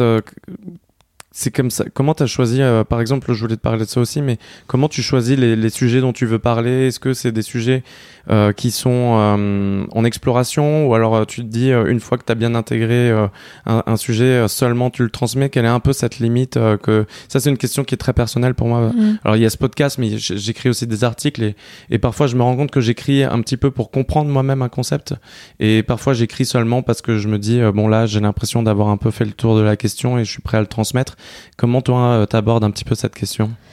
Euh, Alors, bah, c'est pour ça que j'ai deux médiums en fait. Euh, sur la chaîne YouTube, depuis le début, c'était assez exploratoire. Quand j'ai commencé en 2012, j'avais absolument aucune idée que ça allait exploser et devenir un truc. D'ailleurs, pourquoi tu as commencé en 2012 C'était quoi tes premiers sujets? Non, c'est pas exactement ça, mais c'était j'étais en thèse. je venais d'arriver à Paris, je connaissais personne à Paris. Et je vivais dans un milieu masculin, en fait dans un environnement masculin. Et c'était la période où en fait j'avais euh, j'avais décidé d'arrêter de faire des régimes. J'étais en obésité à l'époque. Mais j'avais décidé de arrêter de faire des régimes. Et là je m'étais dit ok maintenant je gagne ma vie. Avant j'avais l'excuse des études où j'étais vraiment la tête dans le guidon. Je voulais à tout prix être en thèse. Je voulais faire ça. Je bossais comme une tarée pour avoir euh, les, les, bons classements et tout ça pour obtenir euh, ma bourse. Du coup maintenant j'y étais en fait et que j'avais du temps et que j'étais sans amis si tu veux dans pas encore de nouveaux réseaux sociaux euh, j'ai voulu me consacrer au fait d'accepter mon corps et de me sentir bien et d'arrêter les, régimes et dès que j'ai fait ça au bout d'un an de thèse en fait j'ai eu envie de, le transmettre. Et du coup, j'ai commencé une chaîne YouTube. Mais je regardais beaucoup de, filles parler sur YouTube. Et à l'époque, il y avait que des filles qui parlaient de maquillage euh, et de beauté et tout ça. Et moi, j'étais très intéressée par le maquillage parce que c'était un dépend de mon métier à ce moment-là qui était en train de se développer, euh, le maquillage artistique. J'ai toujours beaucoup dessiné, donc j'adore le dessin, j'adore euh, tout ce qui est très graphique et tout. Donc je m'éclatais là-dedans et du coup bah, par le maquillage artistique je tombais sur des nanas qui, qui parlaient de beauté. Et là je me disais il y a quand même un malaise quoi. Il y a un truc qui manque au niveau du, du rapport au corps euh, du rapport à soi le rapport à la féminité à la sexualité aussi. À ce moment-là j'avais j'en avais pas encore parlé mais euh, étant plus jeune euh, j'ai subi l'inceste. Donc j'avais eu un rapport à la sexualité, une entrée dans la sexualité, la féminité, l'acceptation du corps qui était. Enfin, tout ça, c'était lié. Et du coup, j'avais envie de transmettre là-dessus. Et j'ai commencé à parler de ça. Et j'étais. on parle de 2012. Euh, aujourd'hui, c'est peut-être des sujets qui paraissent euh, beaucoup plus abordés, mais à l'époque, pas tellement. Et puis même, le YouTube était beaucoup moins développé à l'époque. Ah ouais, non, c'est clair. Euh, mais je me souviens de ma vidéo, j'avais marqué, j'avais une vidéo sur la première fois où je disais rien, hein. je disais que des trucs, des, des... Enfin, ce qui me semblait, moi, être des banalités. La vidéo avait explosé. Euh, je m'étais fait insulter parce que j'osais parler de sexe. Aujourd'hui, il y a des chaînes entières consacrées à ça. À l'époque, euh, c'était pas le cas. Même euh, dans, dans le milieu anglophone, j'en connaissais, mais très très peu. Et voilà, c'était c'était assez. Enfin. c'était assez en dehors des sentiers battus, on va dire, mm. si je peux dire ça comme ça. Mais l'objectif, c'était un besoin de partage J'avais besoin de parler à des femmes, en fait. J'avais besoin de transmettre ça à d'autres femmes, de parler de complexe, parler de rapport à la féminité. Je commençais seulement à être à l'aise avec le mot femme. À ce moment-là, j'avais 26 euh, ans. Euh, je commençais seulement à être à l'aise avec le fait de, de m'appeler femme parce que, enfin, en fait, c'est super dur. Euh, je sais pas si vous avez ça vous en tant qu'homme, mais c'est super dur de, de, passer de fille ado à femme. À quel moment je suis une femme? Est-ce que je me sens femme? Non, je me sens un peu. J'ai l'impression de faire, de faire semblant de jouer les femmes fatales alors que je me sens pas du tout comme ça. Et donc, c'était seulement le moment où je commençais à me dire ah ouais, en fait en fait, si je me sens femme. Et du coup, j'ai eu envie de partager là-dessus et de parler à des femmes, sachant que dans le milieu dans lequel j'évoluais, c'était un milieu euh, très masculin, parce que en recherche et en physique euh, et en sciences de manière générale, c'est quand même un milieu assez masculin. Et en astrophysique, euh, je dirais pas, j'allais dire plus qu'ailleurs. Non, je pense pas que ce soit vrai. Ça doit être vrai aussi en physique condensée ou genre de trucs, mais voilà quoi. Donc ouais, Je sais plus pourquoi on parlait de ça. Euh, bah, pourquoi tu as commencé à faire ces vidéos Et ouais, donc les premiers sujets, c'était euh, énormément autour de la, féminité, des problèmes de femmes de manière générale. Et ce que je te disais, ouais, c'était que la chaîne, du coup, était extrêmement exploratoire. C'est-à-dire que je me suis pas dit, j'avais pas de ligne éditoriale, si tu veux. Je j'ai même pas pensé que, je savais même pas que la ligne éditoriale, c'était un truc, tu vois. Genre, j'ai commencé mes vidéos comme ça à l'arrache. Et en fait, euh, le temps est passé et je suis passée de. J'aime bien dire que la chaîne, elle s'appelait Se sentir belle parce que je parlais de, de, beauté euh, et de rapport au corps. Et en fait, plus le temps est passé, plus c'est passé vers se sentir bien. Et c'est le, le, clin d'œil que j'ai fait avec le podcast où en fait, je suis partie de rapport à soi, rapport au corps, regard des autres, euh, complexe, féminité, etc. pour aller vers un développement personnel finalement qui est venu aussi avec mon, mon activité pro et, et tout en même temps. Donc j'ai commencé à parler de sujets un peu plus sociaux. Et du coup, la chaîne aujourd'hui, bah, je parle de sociaux, je parle de développement personnel, je parle de moi, je fais beaucoup, je fais des marchés parlés, je sais pas si tu as vu, où en fait je parle de où j'en suis moi. Alors que le podcast, c'est plus euh, un endroit où je, donne ce qui est acquis. Enfin là, vraiment, euh, le podcast, c'est un, une boîte à outils pour les gens. Pour moi, le podcast, c'est quelque chose qui est là pour faire avancer. C'est pas exploratoire. Alors c'est peut-être un peu exploratoire sur la forme parce que j'avais jamais fait ça avant, mais sur le fond, c'est que des choses qui sont acquises, qui sont comprises, qui sont intégrées, appliquées et auxquelles euh, je me vois tout à fait de, de répondre si une personne me pose des questions, etc. Alors que sur la chaîne, il y a plus cette notion de discussion. Après, récemment, j'ai compris que c'était un peu dommage qu'il y avait certains concepts que je passais sur le podcast que je passais pas sur la chaîne et qui pouvaient manquer. Du coup, j'ai commencé à mettre un peu quelques éléments de développement personnel sur la chaîne qui sont plus acquis, qui sont plus axés boîte à outils si tu veux. Mais dans l'ensemble, la chaîne, j'aime bien que ça reste un endroit exploratoire, euh, un peu de, mon cerveau et de où j'en suis et de ce à quoi je pense en ce moment, de mes erreurs, de mes échecs. Euh, et c'est, j'ai pas du tout une posture de coach sur la chaîne. Alors que sur le podcast, c'est pas centré sur moi du tout, c'est vraiment centré sur euh, bah, coacher les autres et donner les outils pour pouvoir se coacher soi-même. J'ai pas du tout la même posture en fait. Ouais, je comprends tout à fait. Euh, c'est pour ça aussi que j'ai voulu séparer euh, les médias. Alors moi, c'est plus sur l'écrit et euh, versus le, le, podcast. Du coup, pour se concentrer sur le, podcast, comment tu, on parlait de ta source d'information. Après, comment tu fais pour aller encore plus loin et avoir un sujet qui est un petit peu acquis? Est-ce que tu as ce côté où tu échanges avec d'autres personnes pour, Parce qu'il y a la, valeur aussi du regard extérieur, je trouve, qui, qui est un, concept intéressant.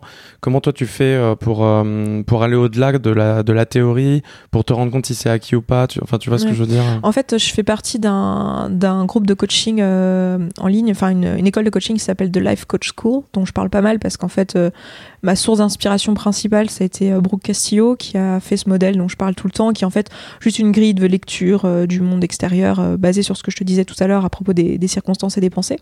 Pour moi, ça a été un véritable mind blow quand j'ai découvert son travail à elle et la façon dont elle le présentait, même si ce qu'elle dit, ça n'a rien de transcendant. Enfin, je veux dire, c'est la même chose que ce que tout le monde dit, mais l'approche qu'elle a est absolument pas spirituelle et très factuelle et ça me parle beaucoup. Et du coup, euh, enfin, ce qui est marrant, c'est que j'étais tombée sur euh, son école au moment, la première fois où je me suis lancée, où je cherchais euh, à apprendre le coaching. J'ai tombé sur son école et c'était très orienté business et tout, et ça me parlait pas parce qu'à ce moment-là, j'étais vraiment dans cette, dans ce rejet finalement de la monétisation, de la vente et tout ça. Et après, j'ai redécouvert son podcast plus tard et et puis bah, du coup, je me suis inscrite à son programme de, de coaching et, qui forme des coachs en fait en ligne. Euh, après, au moment où j'ai commencé, moi, où je me suis fait former par, euh, par elle et par son programme en ligne, elle n'avait pas de programme diplômant, euh, enfin certifiant, parce que bon, c'est pas des diplômes, c'est des certifications, mais il n'y avait pas de programme certifiant. Elle en a ouvert un là en octobre cette année. Je me suis pas inscrite parce qu'il coûte 18 000 dollars, mais peut-être que je le ferai un jour pour avoir sa certification. Mais en tout cas, quand tu fais partie de son groupe en ligne, tu as accès à elle déjà pour soumettre tes, tes, problématiques, ce que tu rencontres comme problématiques avec les coachs. Et au bout d'un certain temps, quand, bout avec tes coachés, pardon, et au bout d'un certain temps, quand, tu es euh, à six mois, à plus de six mois de, de travail avec elle, tu as aussi un accès euh, par euh, des genres de mastermind, si tu veux, où tu peux partager tes difficultés cet aspect-là, par contre, il est nécessaire quand tu coaches. C'est euh, assez important d'avoir euh, d'autres coachs avec qui tu peux parler de ton coaching et avec qui tu peux te faire aider. Et moi, j'ai ça en fait. J'ai un groupe de mastermind en France avec d'autres personnes qui coachent, plus une coachée, euh, une coach individuelle. J'ai l'impression que c'est hyper compliqué ce que je suis en train de te dire. Mais j'ai le programme en ligne qui m'a permis d'apprendre le coaching auprès de Brooke Castillo. Ensuite, en France, j'ai un mastermind dont je fais partie avec d'autres coachs où là, on se soumet nos difficultés avec nos clients, etc. Plus un, une coach individuelle qui elle, m'aide moi dans mon mindset pour mon business et pour tout ce que je fais, et qui, elle aussi, m'aide avec mes clients lorsque je rencontre des difficultés. Je dis, voilà, j'ai telle personne, elle est bloquée, elle a ça, j'ai déjà essayé de faire ça, ça n'avance pas, qu'est-ce que t'en penses? Est-ce que je la pousse? Est-ce que je l'arrête? Comment je pourrais m'y prendre? Et donc euh, voilà, du coup, du c'est hyper important à la fois de se former d'un point de vue théorique, mais aussi de se former euh, dans, la pratique si tu veux. Euh, et moi, ma formation principale, c'est quand même passé par Brookcastio, même si aujourd'hui, j'interagis plus avec des groupes en France, mais à la base, le cœur de ma façon de coacher, ça m'a été enseigné par Brooke. Et par rapport au coacher, le, le fait de, de, transmettre, enfin on, on, dit transmettre, mais finalement la transmission c'est quand même vachement lié à l'échange. Mm. Euh, ça te permet d'évoluer et de faire évoluer ton point de vue par rapport à certains concepts aussi? Euh, Qu'est-ce que tu veux dire par là? Est-ce que, est que le coaching me permet de grandir moi personnellement? Euh, et, de, et de faire évoluer un petit peu ta position par rapport à certains concepts Parce que moi je me rends compte, euh, par exemple, lorsque je parle, alors moi j'ai un, aspect spiritualité peut-être plus prononcé et quand je parle de certains concepts qui, je sais, sont un petit peu bah, conceptuel justement et, et pas forcément euh, accepté par euh, la société on va dire. Quand j'en parle avec certains amis qui sont généralement des gens intelligents et qui même s'ils sont pas d'accord avec moi vont m'apporter euh, vont me donner les raisons pour lesquelles ils sont pas d'accord. Et du coup ça va me permettre de rebondir sur d'autres arguments etc et, euh, et là j'ai l'impression que je vais affiner ma pensée. Je vais un peu séparer de ce que j'ai répété simplement parce que je l'ai lu et ce que je vais dire vraiment par conviction. Donc du coup ma question c'est est-ce que lorsque tu parles avec les coachés tu vois leurs réactions, ça te permet aussi de faire évoluer ton point de vue par rapport à certains concepts Alors, pas consciemment, mais j'imagine que, que, ça doit être le cas. Euh, j'ai pas la sensation, si tu veux, que, euh, que ça me, fait, enfin, ça me fait évoluer dans ma pratique. C'est-à-dire que je, je, vois les limitations de mes outils avec les différentes personnes, je fais beaucoup évoluer mes outils. Euh, ils ont beaucoup. Euh... Alors, l'outil en lui-même, il n'a pas changé, mais la façon dont je propose de l'appliquer va changer, va, va s'améliorer avec le temps. Et euh, après, vraiment des concepts où j'ai changé moi de vision, j'ai pas cette sensation. Mais après, c'est un tout si tu veux. Euh, non, mais c'est plus dans l'approche parce que c'est vrai eux, que. Mais par d'autres aussi. Oui, voilà. En fait, moi, c'est plus par rapport à l'approche. Euh, comme je te disais au début, avant, j'étais un peu euh, brut de décoffrage et je répétais mot à mot tout ce que j'avais appris parce que même moi, en fait, j'avais pas assez de recul par rapport à, mhm. à, ce que je lisais et je me suis rendu compte plus tard qu'il y avait des choses que je répétais bêtement et que j'appliquais pas. Après, il y avait des choses que j'appliquais, donc là, je me rendais compte soit qu'elles étaient efficaces pour moi, soit qu'il fallait que je les aborde différemment. Et en fait, je trouve que tout ça, c'est un affinement de tous ces concepts parce qu'encore une c'est ce qu'on disait au tout début, qu'il n'y a, a, pas de secret en fait. Tous ces, toutes ces informations sont facilement accessibles, mais finalement elles n'ont pas de valeur tant que tu les appliques pas et tant que tu les intègres pas. Et pour moi, c'est là la clé en fait. Finalement, mm. c'est pas l'information, c'est le fait de, de l'appliquer. Et moi, ce, ce, concept de coaching m'intéresse beaucoup parce que bon, aujourd'hui, j'ai quand même l'impression de transmettre des choses, mais encore une fois, la transmission c'est assez large. Donc euh, via le podcast et via l'écrit, j'ai l'impression de transmettre des choses, mais j'ai l'impression que ce qui me manque, c'est un échange direct. Donc mm. c'est pour ça que je m'intéresse beaucoup à, au sujet de coaching euh, personnel. D'ailleurs, c'est peut-être euh, quelque chose sur lequel tu, tu pourras m'en dire plus. Euh, est-ce que toi, tu as une forme de satisfaction peut-être plus prononcée lorsque tu es en direct avec une personne? Est-ce que ça, hum, est-ce que c'est pour ça que tu l'as fait à la base? Parce que tu avais ce, ce, besoin de, de rapport plus direct? Ah non, mais c'est génial. Enfin, moi, j'adore ce métier. Après, je vais être, je vais te parler avec passion, donc c'est ah bah, complètement hein. biaisé, si tu veux, mais. Euh, moi j'ai eu une chance énorme finalement dans mon parcours parce que j'ai à partir du moment où j'ai décidé de coacher, j'ai coaché tout de suite parce que j'avais une audience en fait. Il y avait une demande. Et si tu veux, j'ai eu un avantage que peut-être de jeunes coachs n'ont pas, qui était que j'avais déjà prouvé à une audience assez grande que je pouvais les coacher, que je savais faire et que je pouvais les faire avancer parce que je les avais déjà fait avancer. C'est un truc que je dis tout le temps quand on me demande est-ce que tu penses que je devrais faire une certification, est-ce que tu penses que je devrais faire un diplôme?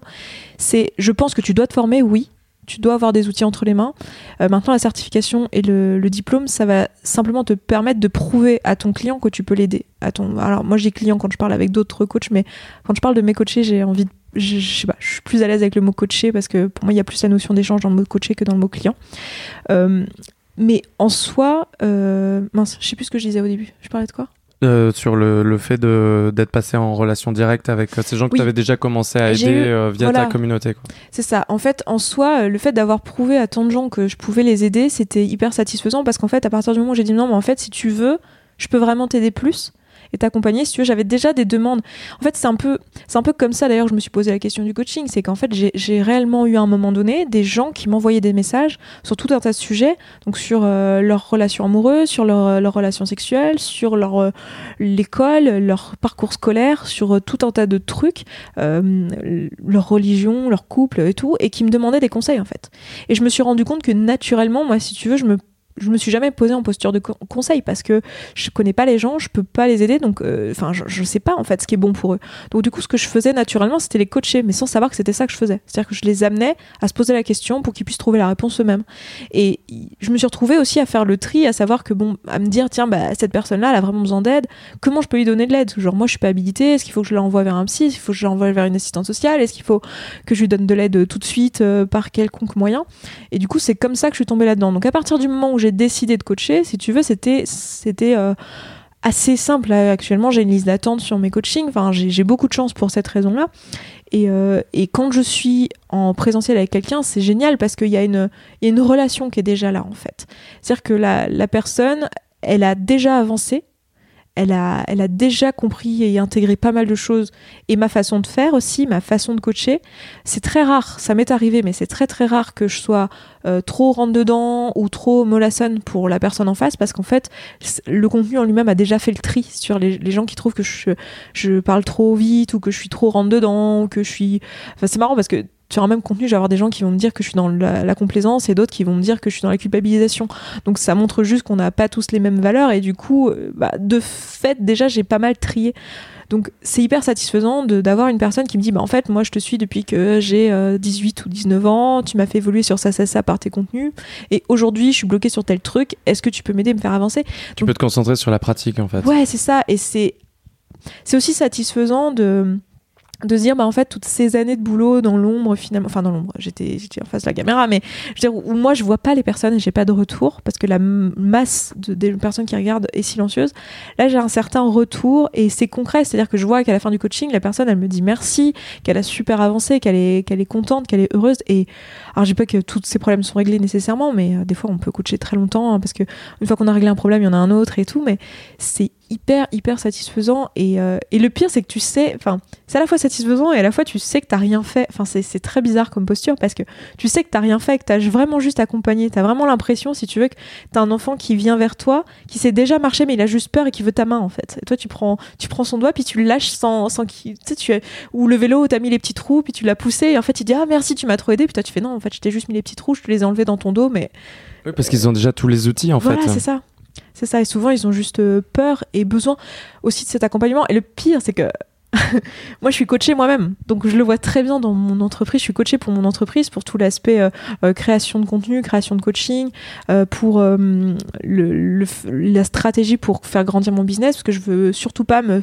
me, faire influencer par un milieu dans lequel je me reconnais pas forcément sur tous les aspects. Donc, je veux vraiment suivre mes valeurs, et c'est ça demande un peu de réflexion, de savoir comment rendre un business rentable tout en étant en accord avec mes valeurs perso. Donc, je me fais coacher là-dessus, et en plus, je le vois très bien qu'en fait, ma coach, elle, elle me dit rien Enfin, finalement, j'ai les réponses, mais c'est juste que j'ai besoin d'être accompagnée. Et euh, enfin, dans les deux cas, c'est hyper satisfaisant et de se faire coacher et d'être euh, et de coacher soi-même. Ouais, moi je crois beaucoup à ce concept de d'apprendre en enseignant. En fait, euh, c'est la théorie, c'est une chose, le fait de le faire soi-même en est une autre, mais finalement, quand tu commences à le transmettre, ben, ça te permet toi-même d'avancer sur ces sujets.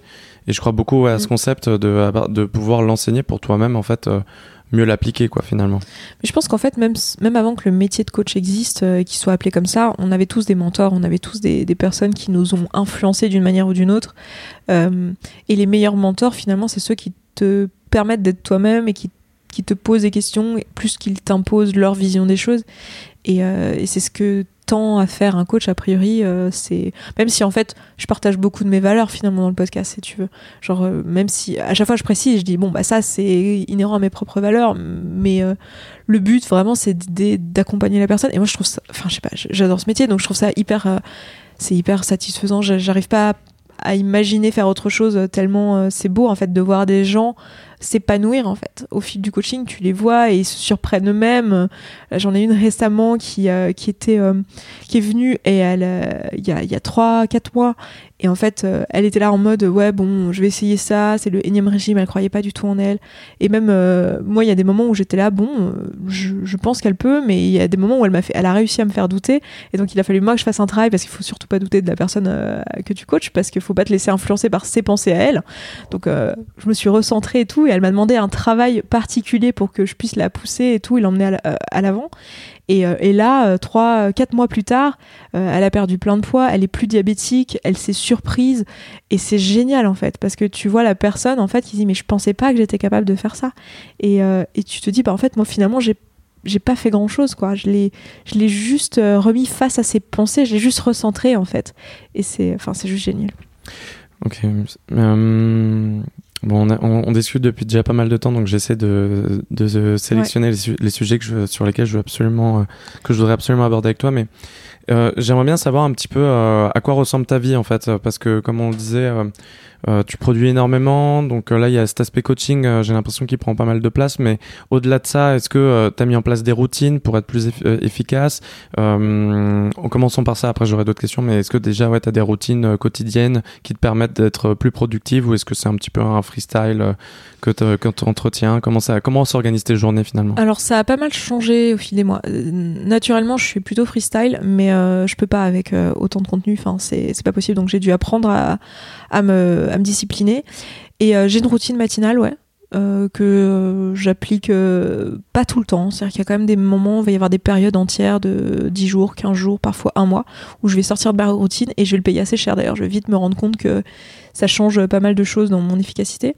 Donc j'ai une routine le matin, après ça ressemble pas forcément aux routines que tu as hyper productives, c'est juste que le matin, je profite de ce temps-là pour euh, faire des choses qui me ressourcent, pour me recentrer sur mes objectifs, sur ce que je veux vraiment, et euh, sur là où j'en suis dans mon entreprise et dans tout ce que je fais qui est créatif. Donc ça va être le moment où je vais écrire, ça va être le moment où je vais dessiner, ça va être le moment où vraiment je, prends ce, temps pour moi. Ça va être maintenant en plus le moment où je fais du sport parce que je me suis remise à faire du sport avec la perte de poids, j'en avais besoin. Et euh, voilà, donc j'ai cette routine-là. Après, j'ai des, des process, si tu veux, dans la, dans la mise en concentration. Euh, j'en parle régulièrement d'ailleurs dans, les contenus, comment je me mets en concentration, mais j'ai une façon de faire les choses qui fait que je me mets dans la bonne euh, émotion en fait, d'autres diraient dans la bonne énergie pour faire les choses. C'est-à-dire que je me dis voilà, je veux obtenir tel résultat, comment il faut que je me sente pour pouvoir agir comme il faudrait pour avoir ce résultat-là, et je prends ce temps de concentration et euh, je m'assure d'être au moins une fois par jour dans le flow. Je sais pas si tu es familier avec le concept de flow. Je, théoriquement, mais euh, pas assez euh, dans la pratique. Je vois, je vois très bien de quoi il s'agit et je pense que c'est un sentiment que, que j'arrive à ressentir quand, quand je médite, mais pas encore euh, beaucoup. Si, quand j'écris un petit peu. Mais je pense que j'ai des, j'ai des petites bribes de temps en temps de, on va dire une, deux minutes, peut-être parfois dix, mais pas du, du flow que certaines personnes ont pendant des heures et des heures. Ça, j'ai pas encore expérimenté ça. Moi, j'ai découvert le flow avec le codage en fait, avec le code. Et euh... Donc juste pour, pour rappeler, euh, c'est le concept où en fait tu te perds complètement dans ta pratique, euh, tu perds la notion du temps et tu as un sentiment parfois de bien-être, mais finalement que tu peux que tu vas pas euh, exprimer euh, consciemment en fait au moment où ça t'arrive. C'est juste qu'après tu vas dire oh là là, mais quelle heure il est? Qu'est-ce qui s'est passé? En fait, j'étais déjà j'étais vachement euh, productif. Tout ce que j'écris ou tout ce que j'ai produit était hyper sensé par rapport à ce que je voulais réaliser. Et en plus, je me suis senti bien. Enfin, c'est comme ça que je le résumerais. Je sais pas si c'est. Ouais, non, mais c'est ça. Et du coup, donc je m'assure d'être dans le flow au moins une fois dans ma journée, ce qui est plutôt facile avec le coaching parce que bah, je me retrouve. Enfin là cette année, j'ai beaucoup, beaucoup coaché. En fait, je coachais tous les soirs entre 17h et 20h. Et euh, je bossais la journée, donc j'étais en postdoc, euh, donc je faisais de la recherche. Et les week-ends, je faisais mes contenus. Donc euh, j'ai gardé ce rythme-là, même si maintenant je fais plus que le coaching et les contenus.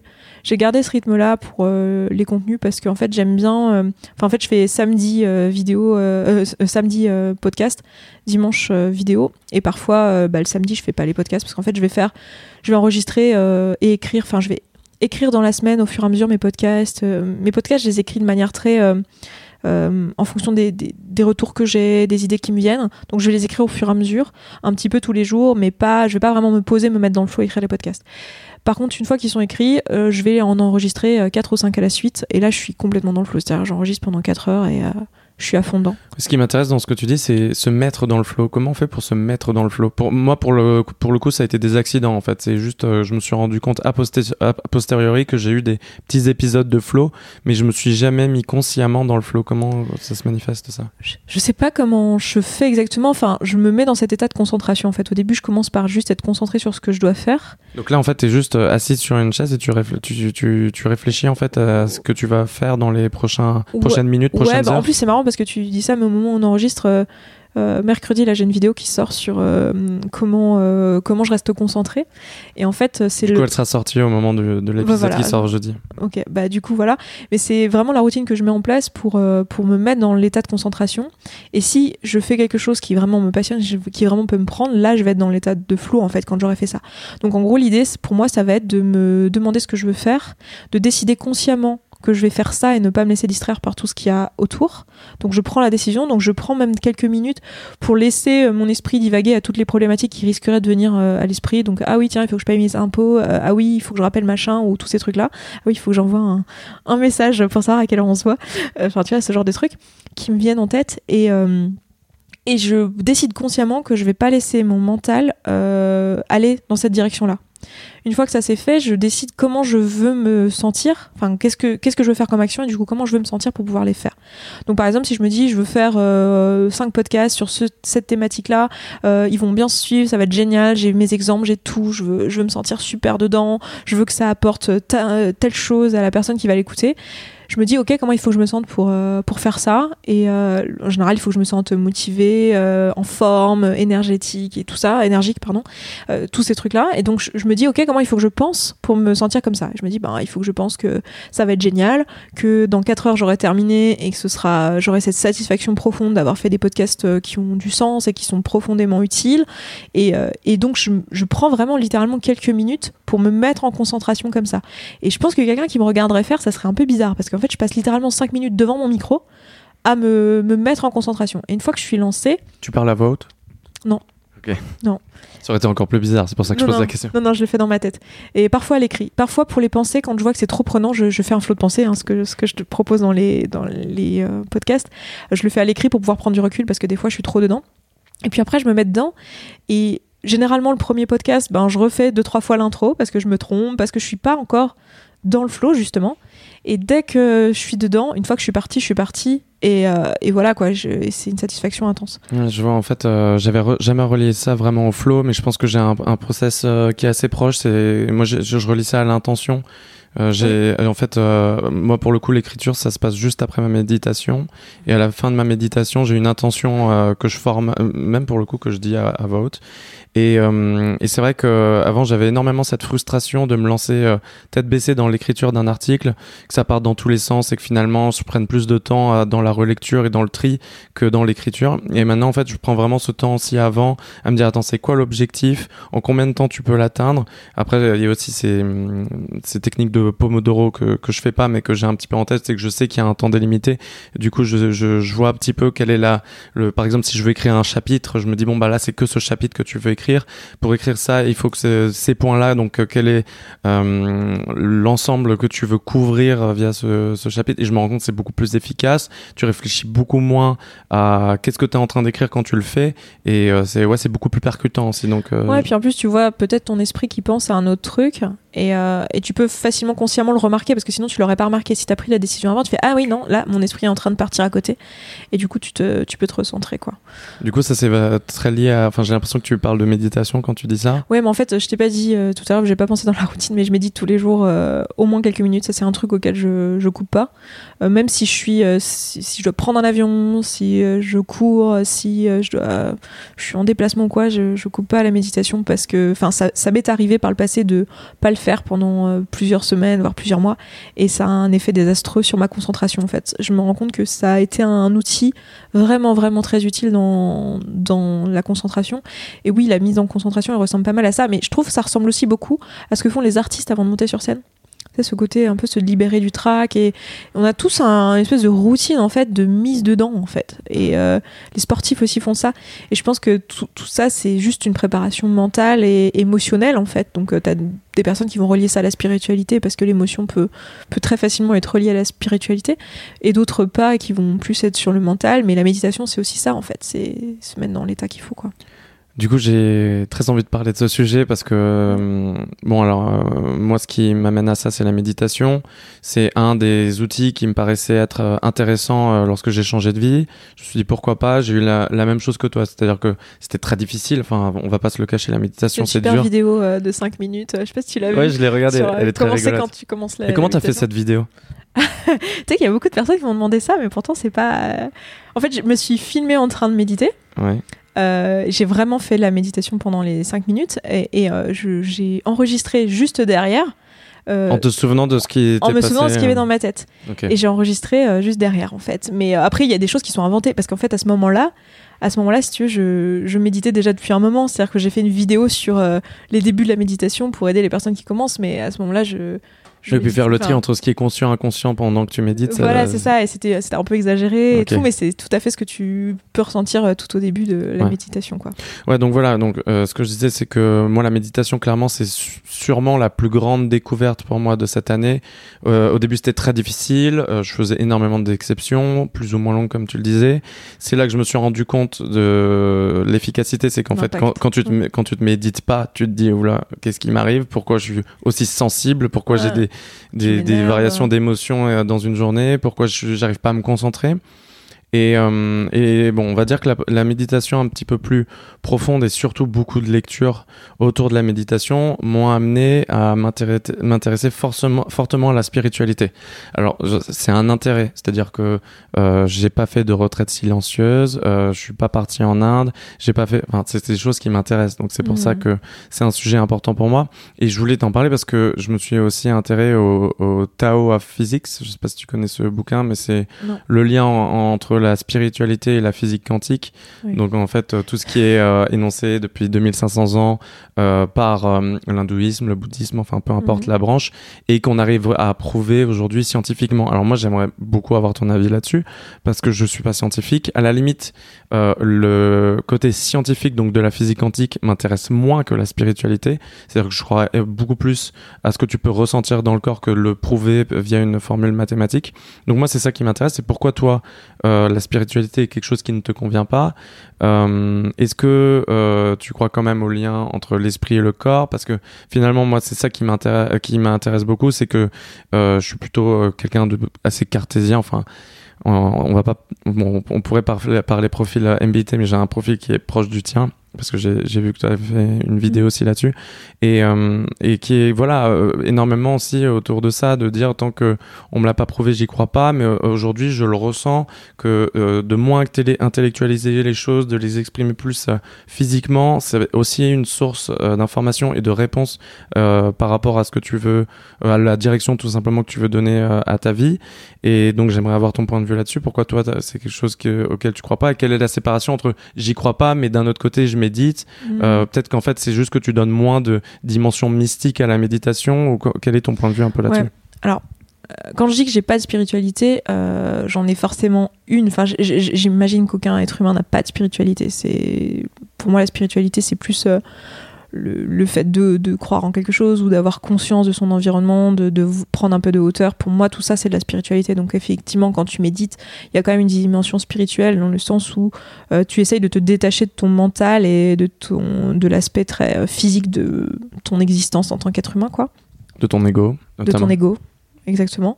Euh, après, la, le côté, si tu veux, moi, ce qui me dérange euh, d'un point de vue personnel dans, dans le développement personnel et dans l'aspect euh, euh, mécanique quantique, tout ça, c'est qu'il y a beaucoup de choses qui sont dites euh, prouvées scientifiquement, alors qu'en fait c'est faux. Si tu regardes ce qui est dit, c'est juste des analogies.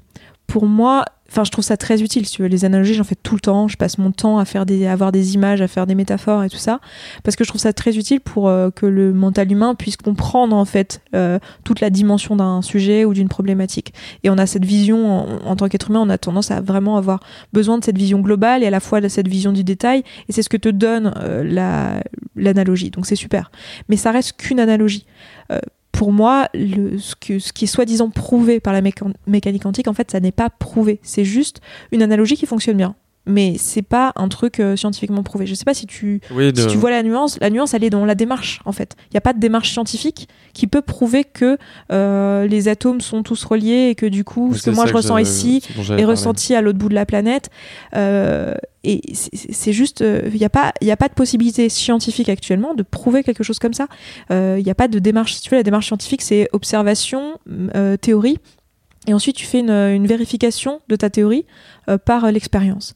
Et si ça valide ta théorie, très bien. Si ça ne valide pas ta théorie, eh ben, tu itères et ton expérience, les résultats de ton expérience deviennent de nouvelles observations. Et tu, euh, itères comme ça, et c'est pour ça que la science évolue, c'est qu'on passe notre temps à, à itérer et à avoir de nouvelles observations et à affiner nos théories. Euh, dans une, une théorie telle que euh, la spiritualité est reliée aux atomes, alors je sais pas exactement comment on pourrait la formuler cette théorie, mais qui est Mais que l'univers est connecté, que hum, si tu fais du mal euh, à un insecte ou quoi que ce soit, euh, ça te fera du mal à toi, euh, que finalement Voilà. le- la nature est un tout et que c'est pas ton ego, euh, il faut pas que satisfaire ton ego, il faut satisfaire ce tout parce que ce tout te fera du bien à toi-même quoi. Voilà, c'est ça. Bon, bah ça, si tu veux, c'est une idée qui est pas scientifiquement prouvable quoi. Tu peux pas euh, tu, peux pas enfin je connais personne qui a fait aujourd'hui une expérience scientifique euh, en, en- bloquant ses paramètres, en triant les paramètres, en, en préparant un protocole scientifique pour pouvoir euh, vérifier ça par l'expérience. Maintenant, est-ce que c'est un truc qu'on ressent? Est-ce qu'on a la sensation d'être tous connectés? Etc. Oui, mais pour moi, c'est plus une histoire de, de lien social et de lien émotionnel qu'on a entre être senti- sentient, si tu veux. Je sais pas comment dire en français d'ailleurs. Euh, qui ressentent. Ouais, euh... Je sais pas comment dire. Je viens de faire un anglicisme. mais Enfin, je pense que ton audience aura compris.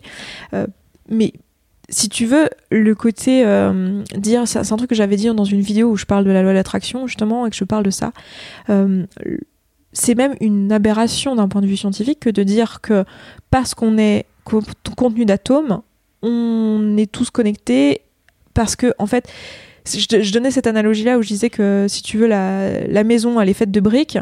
euh, mais euh, c'est pas parce que euh, les briques ont une certaine propriété que la maison a ces propriétés là aussi. C'est-à-dire que la brique en elle-même, c'est juste un élément de la maison, euh, mais ta brique, tu peux la prendre dans ta main, tu peux la transporter, tu peux la déplacer, tu peux faire plein de choses avec que tu ne peux pas faire avec la maison, qui elle est un tout. Donc tu peux pas ramener ce tout à l'ensemble de ces briques en fait. Tu vois ce que je veux dire? Oui, c'est euh, Les le... propriétés sont pas les mêmes. Les propriétés des atomes, c'est pas du tout les mêmes que les propriétés des objets euh, euh, physiques euh, à l'échelle macroscopique. En fait, c'est pas du tout la même physique. Oui, je vois ce que tu veux dire, mais du coup, il y avait eu un gros shift justement de d'association entre des théories mystiques et plus spirituelles et la, la loi de la relativité d'Einstein. C'est là un peu qu'il y a eu ce shift où on s'est dit, bah attends, cette loi nous permet en fait du coup de connecter énormément d'éléments spirituels à des éléments scientifiques. Mais Mais la relativité, ça a encore rien à voir du tout avec la physique quantique, mais euh, c'est. bon, oui, oui, mais c'est c'est pas mais- là qu'il y a eu les. Tu vois, il y a un amalgame euh, énorme. euh, Ouais, ouais, enfin, non, mais c'est. physicien, c'est un peu fatigant. Je, mais- te le fais très mal et j'imagine que c'est fatigant quand Ouais. on s'y connaît. Mais euh, ma question, en fait, euh, du coup, euh, elle, elle, elle importe peu à par rapport à ça. Ma question, c'est est-ce qu'on a besoin de preuves scientifiques pour être spirituel? C'est-à-dire que moi, comme je te l'ai dit tout à l'heure, je m'en fiche un petit peu que ce soit prouvé scientifiquement. Je me base sur ce que je ressens et à la limite, enfin, on a besoin que ce soit prouvé scientifiquement si on lance des fusées. Mais si on est juste en train de se connecter à, à, à son corps et, et essayer de, de ressentir des choses, euh, que ce soit prouvé scientifiquement ou pas, ça me, me permet pas d'être plus ou moins spirituel. Non, non, mais je suis, je suis d'accord avec ça. Je suis complètement d'accord avec ça. Moi, ce qui me dérange là-dedans, c'est juste que on utilise la science comme moyen de, comme preuve sociale, comme moyen de donner du poids à un argument. Pour moi, ça veut juste dire que la personne qui énonce cet argument euh, ne, ne trouve pas suffisamment de poids dans son argument en lui-même. Alors en fait, c'est juste une croyance il n'y a pas de problème à croire en Dieu, il n'y a pas de problème à croire en l'univers, il n'y a pas de problème à croire en le fait qu'on est tous connectés, mais c'est juste que c'est important de faire la distinction entre ce qui est une croyance et ce qui est un fait qui a été prouvé scientifiquement.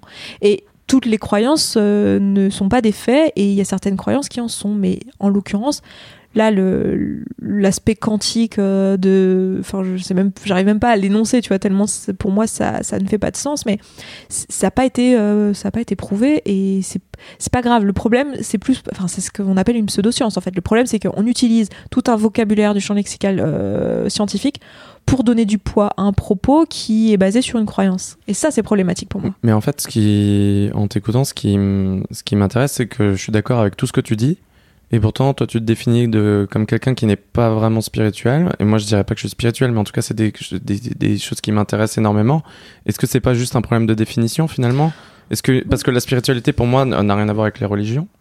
Oui, non, non, bien sûr. Euh, moi, j'utilise pas le mot spirituel euh, parce que il a un sens commun qui est relié ou à la. Enfin, après, ça va dépendre dans quel milieu tu parles, mais il est relié ou à la religion dans les milieux euh, classiques, ou il va être relié à la loi de l'attraction et à cet aspect un peu euh, quantique. Enfin, moi, c'est comme ça que je le perçois. Du coup, j'utilise pas ce mot-là parce que je me reconnais ni dans l'un ni dans l'autre, mais c'est parce que ce mot dans le sens commun veut dire ça. Maintenant, euh, j'ai l'impression que le mot veut dire un peu ce que chacun s'identifie à ce mot-là, tu vois. Moi, j'ai pas cette association-là et je pense qu'on peut être, que tous les, gens qui sont spirituels ne sont ne se convertissent pas forcément à l'hindouisme ou au bouddhisme.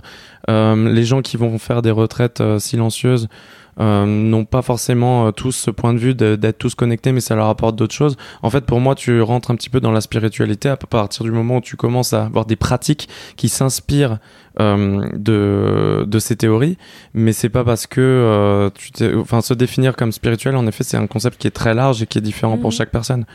Après, c'est marrant parce que moi j'ai une approche de la méditation qui est très cartésienne au final parce que je médite euh, et je travaille sur ma respiration juste parce que je sais que ça irrigue mieux mon cerveau, que ça va me permettre d'être mieux concentré, qu'il y a eu des études qui ont montré que tu avais plus de concentration. Enfin, l'approche que j'ai eue là-dedans, elle est très, euh, pas scientifique, mais elle est très empirique en tout cas. C'est très, euh, genre, je, teste, je vois que ça marche, il y a des gens qui en ont parlé, il y a des études qui ont été faites là-dessus. Bon, bah très bien. Après, je donne pas un sens énorme à ça. Je me rends compte, comme tout le monde, qu'en pratique, quand tu, euh, quand tu répands de la positivité, bah, c'est globalement, comme c'est ce que tu dégages, c'est ce que tu vas attirer aussi. Euh, mais ça, c'est juste social. Un mec qui te parle super mal, t'as pas envie de lui répondre bien. Bon, bah là, c'est la même chose. Et c'est vrai que ça se répand à grande échelle. Euh, moi, je vois, j'ai souvent été attaqué parce que bah, je suis présente sur Internet et que le simple fait de montrer sa tête suffit à être attaqué. Euh, ça m'a jamais atteint parce que j'ai toujours été dans cette, dans cette positivité en fait en retour et je vois bien que ça finit par avoir des effets au bout de quelques années et que, et que voilà je suis toujours là et que je continue à bosser et euh, à avancer. Mais je je n'en donne je donne pas un sens particulièrement mystique à ça. Pour moi c'est c'est juste enfin je, vois quelque chose de logique là dedans oui oui non mais je pense qu'on est d'accord là-dessus et Enfin, on est d'accord. Non, non, je pense que je suis à une étape beaucoup moins évoluée que la tienne et que parfois j'utilise la spiritualité comme source de réponse et c'est euh, limite anti-spirituel de penser mmh. comme ça et de, de, faire des analogies et de, de, voir beaucoup plus que ce qu'il y a finalement. Et, et, et, quand je parle à des gens qui méditent depuis bien plus longtemps que moi, souvent ils me disent ça. Ils me disent que ben non, la méditation c'est juste un truc sympa c'est juste un, un, un, nid douillet dans lequel tu te mets euh, une fois par jour, mais c'est pas plus, quoi. Et ça n'a pas besoin d'être plus. Hein. Il y a des gens qui me disent, mais euh, à quoi ça sert de faire ça? Ah, mais à rien. Hein. Mhm. Si tu vois pas l'utilité, enfin, en soi, à quoi ça sert de rester là 5 euh, minutes sans parler? C'est Raj, je sais pas si tu vois qui est Raj de la chaîne Autodisciple qui vient d'arrêter. Il avait fait une vidéo sur la méditation, et enfin, il en a fait plein sur méditation, mais je me souviens d'une en particulier où il disait ça, où il disait, non, mais la méditation, ça sert à rien. Et je, je trouve ça génial parce qu'il y a beaucoup de gens qui abordent la méditation avec un, un vrai objectif, genre je veux me sentir plus calme, je veux être plus productif, je veux être plus ceci, plus cela. Mais je pense que c'est plus intéressant d'aborder la méditation avec juste curiosité et de voir ce que ça t'apporte. effectivement, tu vas peut-être remarquer que tu es plus calme et tu vas peut-être remarquer que ça te permet de mieux te concentrer, mais c'est pas pas un concours quoi, c'est pas pour, moi, c'est même pas un outil, si tu veux. C'est plus un, un, truc qui peut te correspondre à un moment donné, si tu es bien disposé à ça. Et, euh, si c'est le cas, bah, c'est génial parce que ça apporte effectivement beaucoup. Non, mais hum, ça me permet euh, de, conclure un petit peu là-dessus parce que je pense que c'est le, souci et je me rends compte de ce souci, euh, même si je, le, je, je, je, parle de ce problème, mais je me rends compte encore une fois que je suis, dans cet écueil. En fait, c'est que quand tu es un peu dans le vide ou dans le flou, tu vas chercher des réponses. Mm. Et même si tes réponses, tu les trouves moins dans, dans ce, que la, dicte la société, bah, tu vas les trouver dans d'autres disciplines, en te disant cette discipline a, a plus de valeur. Et moi, je suis un peu là-dedans en ce moment. Je me Mm. dis, la spiritualité a plus de valeur que euh, ce qu'on m'a dit toute ma vie et quels Mm. étaient les objectifs de vie. Donc, je me dis, ça, c'est mes nouvelles réponses. Mais finalement, en fait, euh, il y, a, y a cette même euh, analyse à faire, c'est qu'il n'y a pas forcément de réponse euh, à trouver. Et, mais finalement, ça m'a, c'est cette, euh, il y a quand même la question de pourquoi on fait les choses, quelles, quelles sont un petit peu, euh, quel est notre fuel dans la vie. Et c'est pour ça qu'à mon avis, je cherche des réponses dans la spiri- spiritualité parce que j'ai pas encore trouvé ce fuel. C'est quoi le tien euh, Pourquoi tu fais ces choses-là? Quelles sont les choses qui te permettent de te lever, d'être motivé euh, tous les matins? Est-ce que tu arrives à le manifester ou finalement tu fais juste les choses naturellement et sans plus l'intellectualiser euh? Non, moi j'ai vraiment une vision, une vision long terme de ce que je veux faire. Euh, moi j'ai vraiment envie en fait que toutes les que les personnes qui sont prédisposées à ça puissent se rendre compte qu'en fait elles sont pas à la merci de leurs circonstances.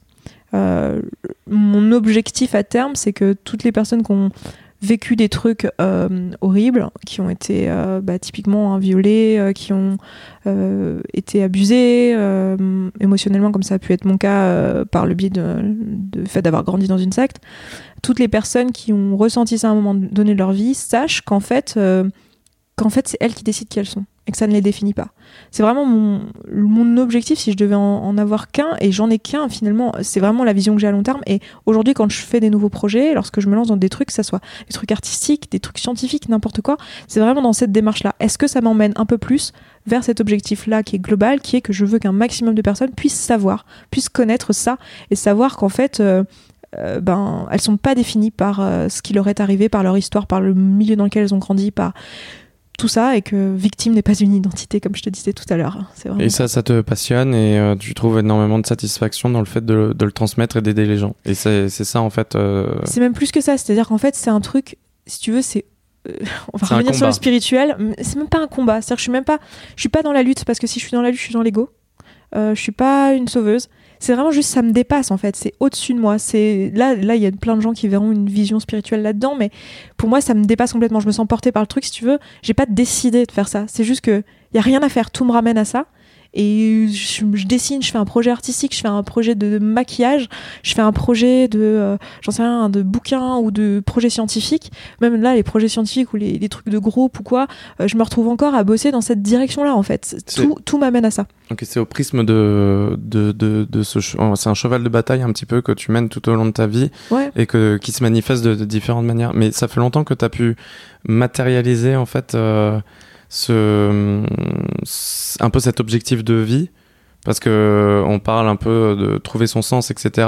J'ai l'impression que c'est quand même beaucoup plus simple une fois que tu as réussi à le formaliser dans ta tête. Et toi, ça fait longtemps que, que tu l'as en tête, ça? Non, ça fait pas longtemps. Euh, ça doit faire, euh, j'allais dire un an, mais même pas en fait.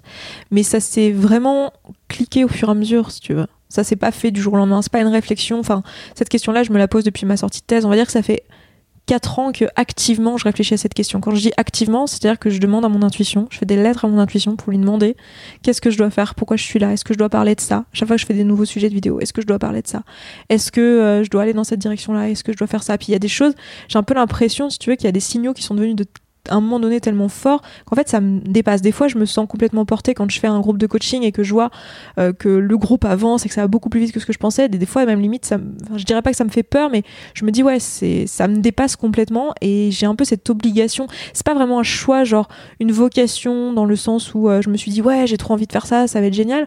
C'est plus que ça quoi. C'est un truc, c'est une évidence et je suis portée par le truc et je sais que même quand je fais un projet qui sur le papier n'a l'air de rien avoir à voir avec ça, en fait c'est dans cette direction-là que ça va quand même et c'est pour rajouter à ça euh, au final quoi.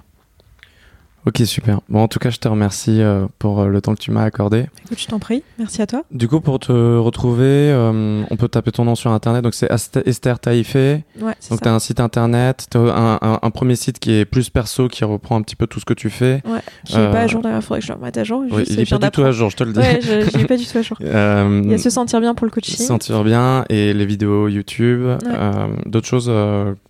À Non. partir de là, on trouve à peu près tout non, le reste. non, euh, le, le site, euh, après je suis présente sur les réseaux sociaux, je suis partout euh, Esther Taïfé. Et puis ouais, le site, je le mettrai à jour parce que l'idée c'est de renvoyer vers les différentes activités pour que les gens comprennent un peu. Mais. Bon, de toute façon, je mettrai les liens euh, sur la Ah, description. c'est sympa, merci. bon, merci à toi en tout cas. je t'en prie. Ciao. Merci beaucoup d'avoir écouté, j'espère que ça vous a plu. Quelques mots avant de finir, premièrement, si vous avez des profils de personnes qui ont radicalement changé de vie, n'hésitez pas à m'écrire à jchantereau.gmail.com j c h a n t e r e a u. Vous pouvez aussi partager l'épisode autour de vous et laisser une note sur l'application Apple Podcast en allant en bas de la page du podcast. À bientôt pour un nouvel épisode de Radical. Salut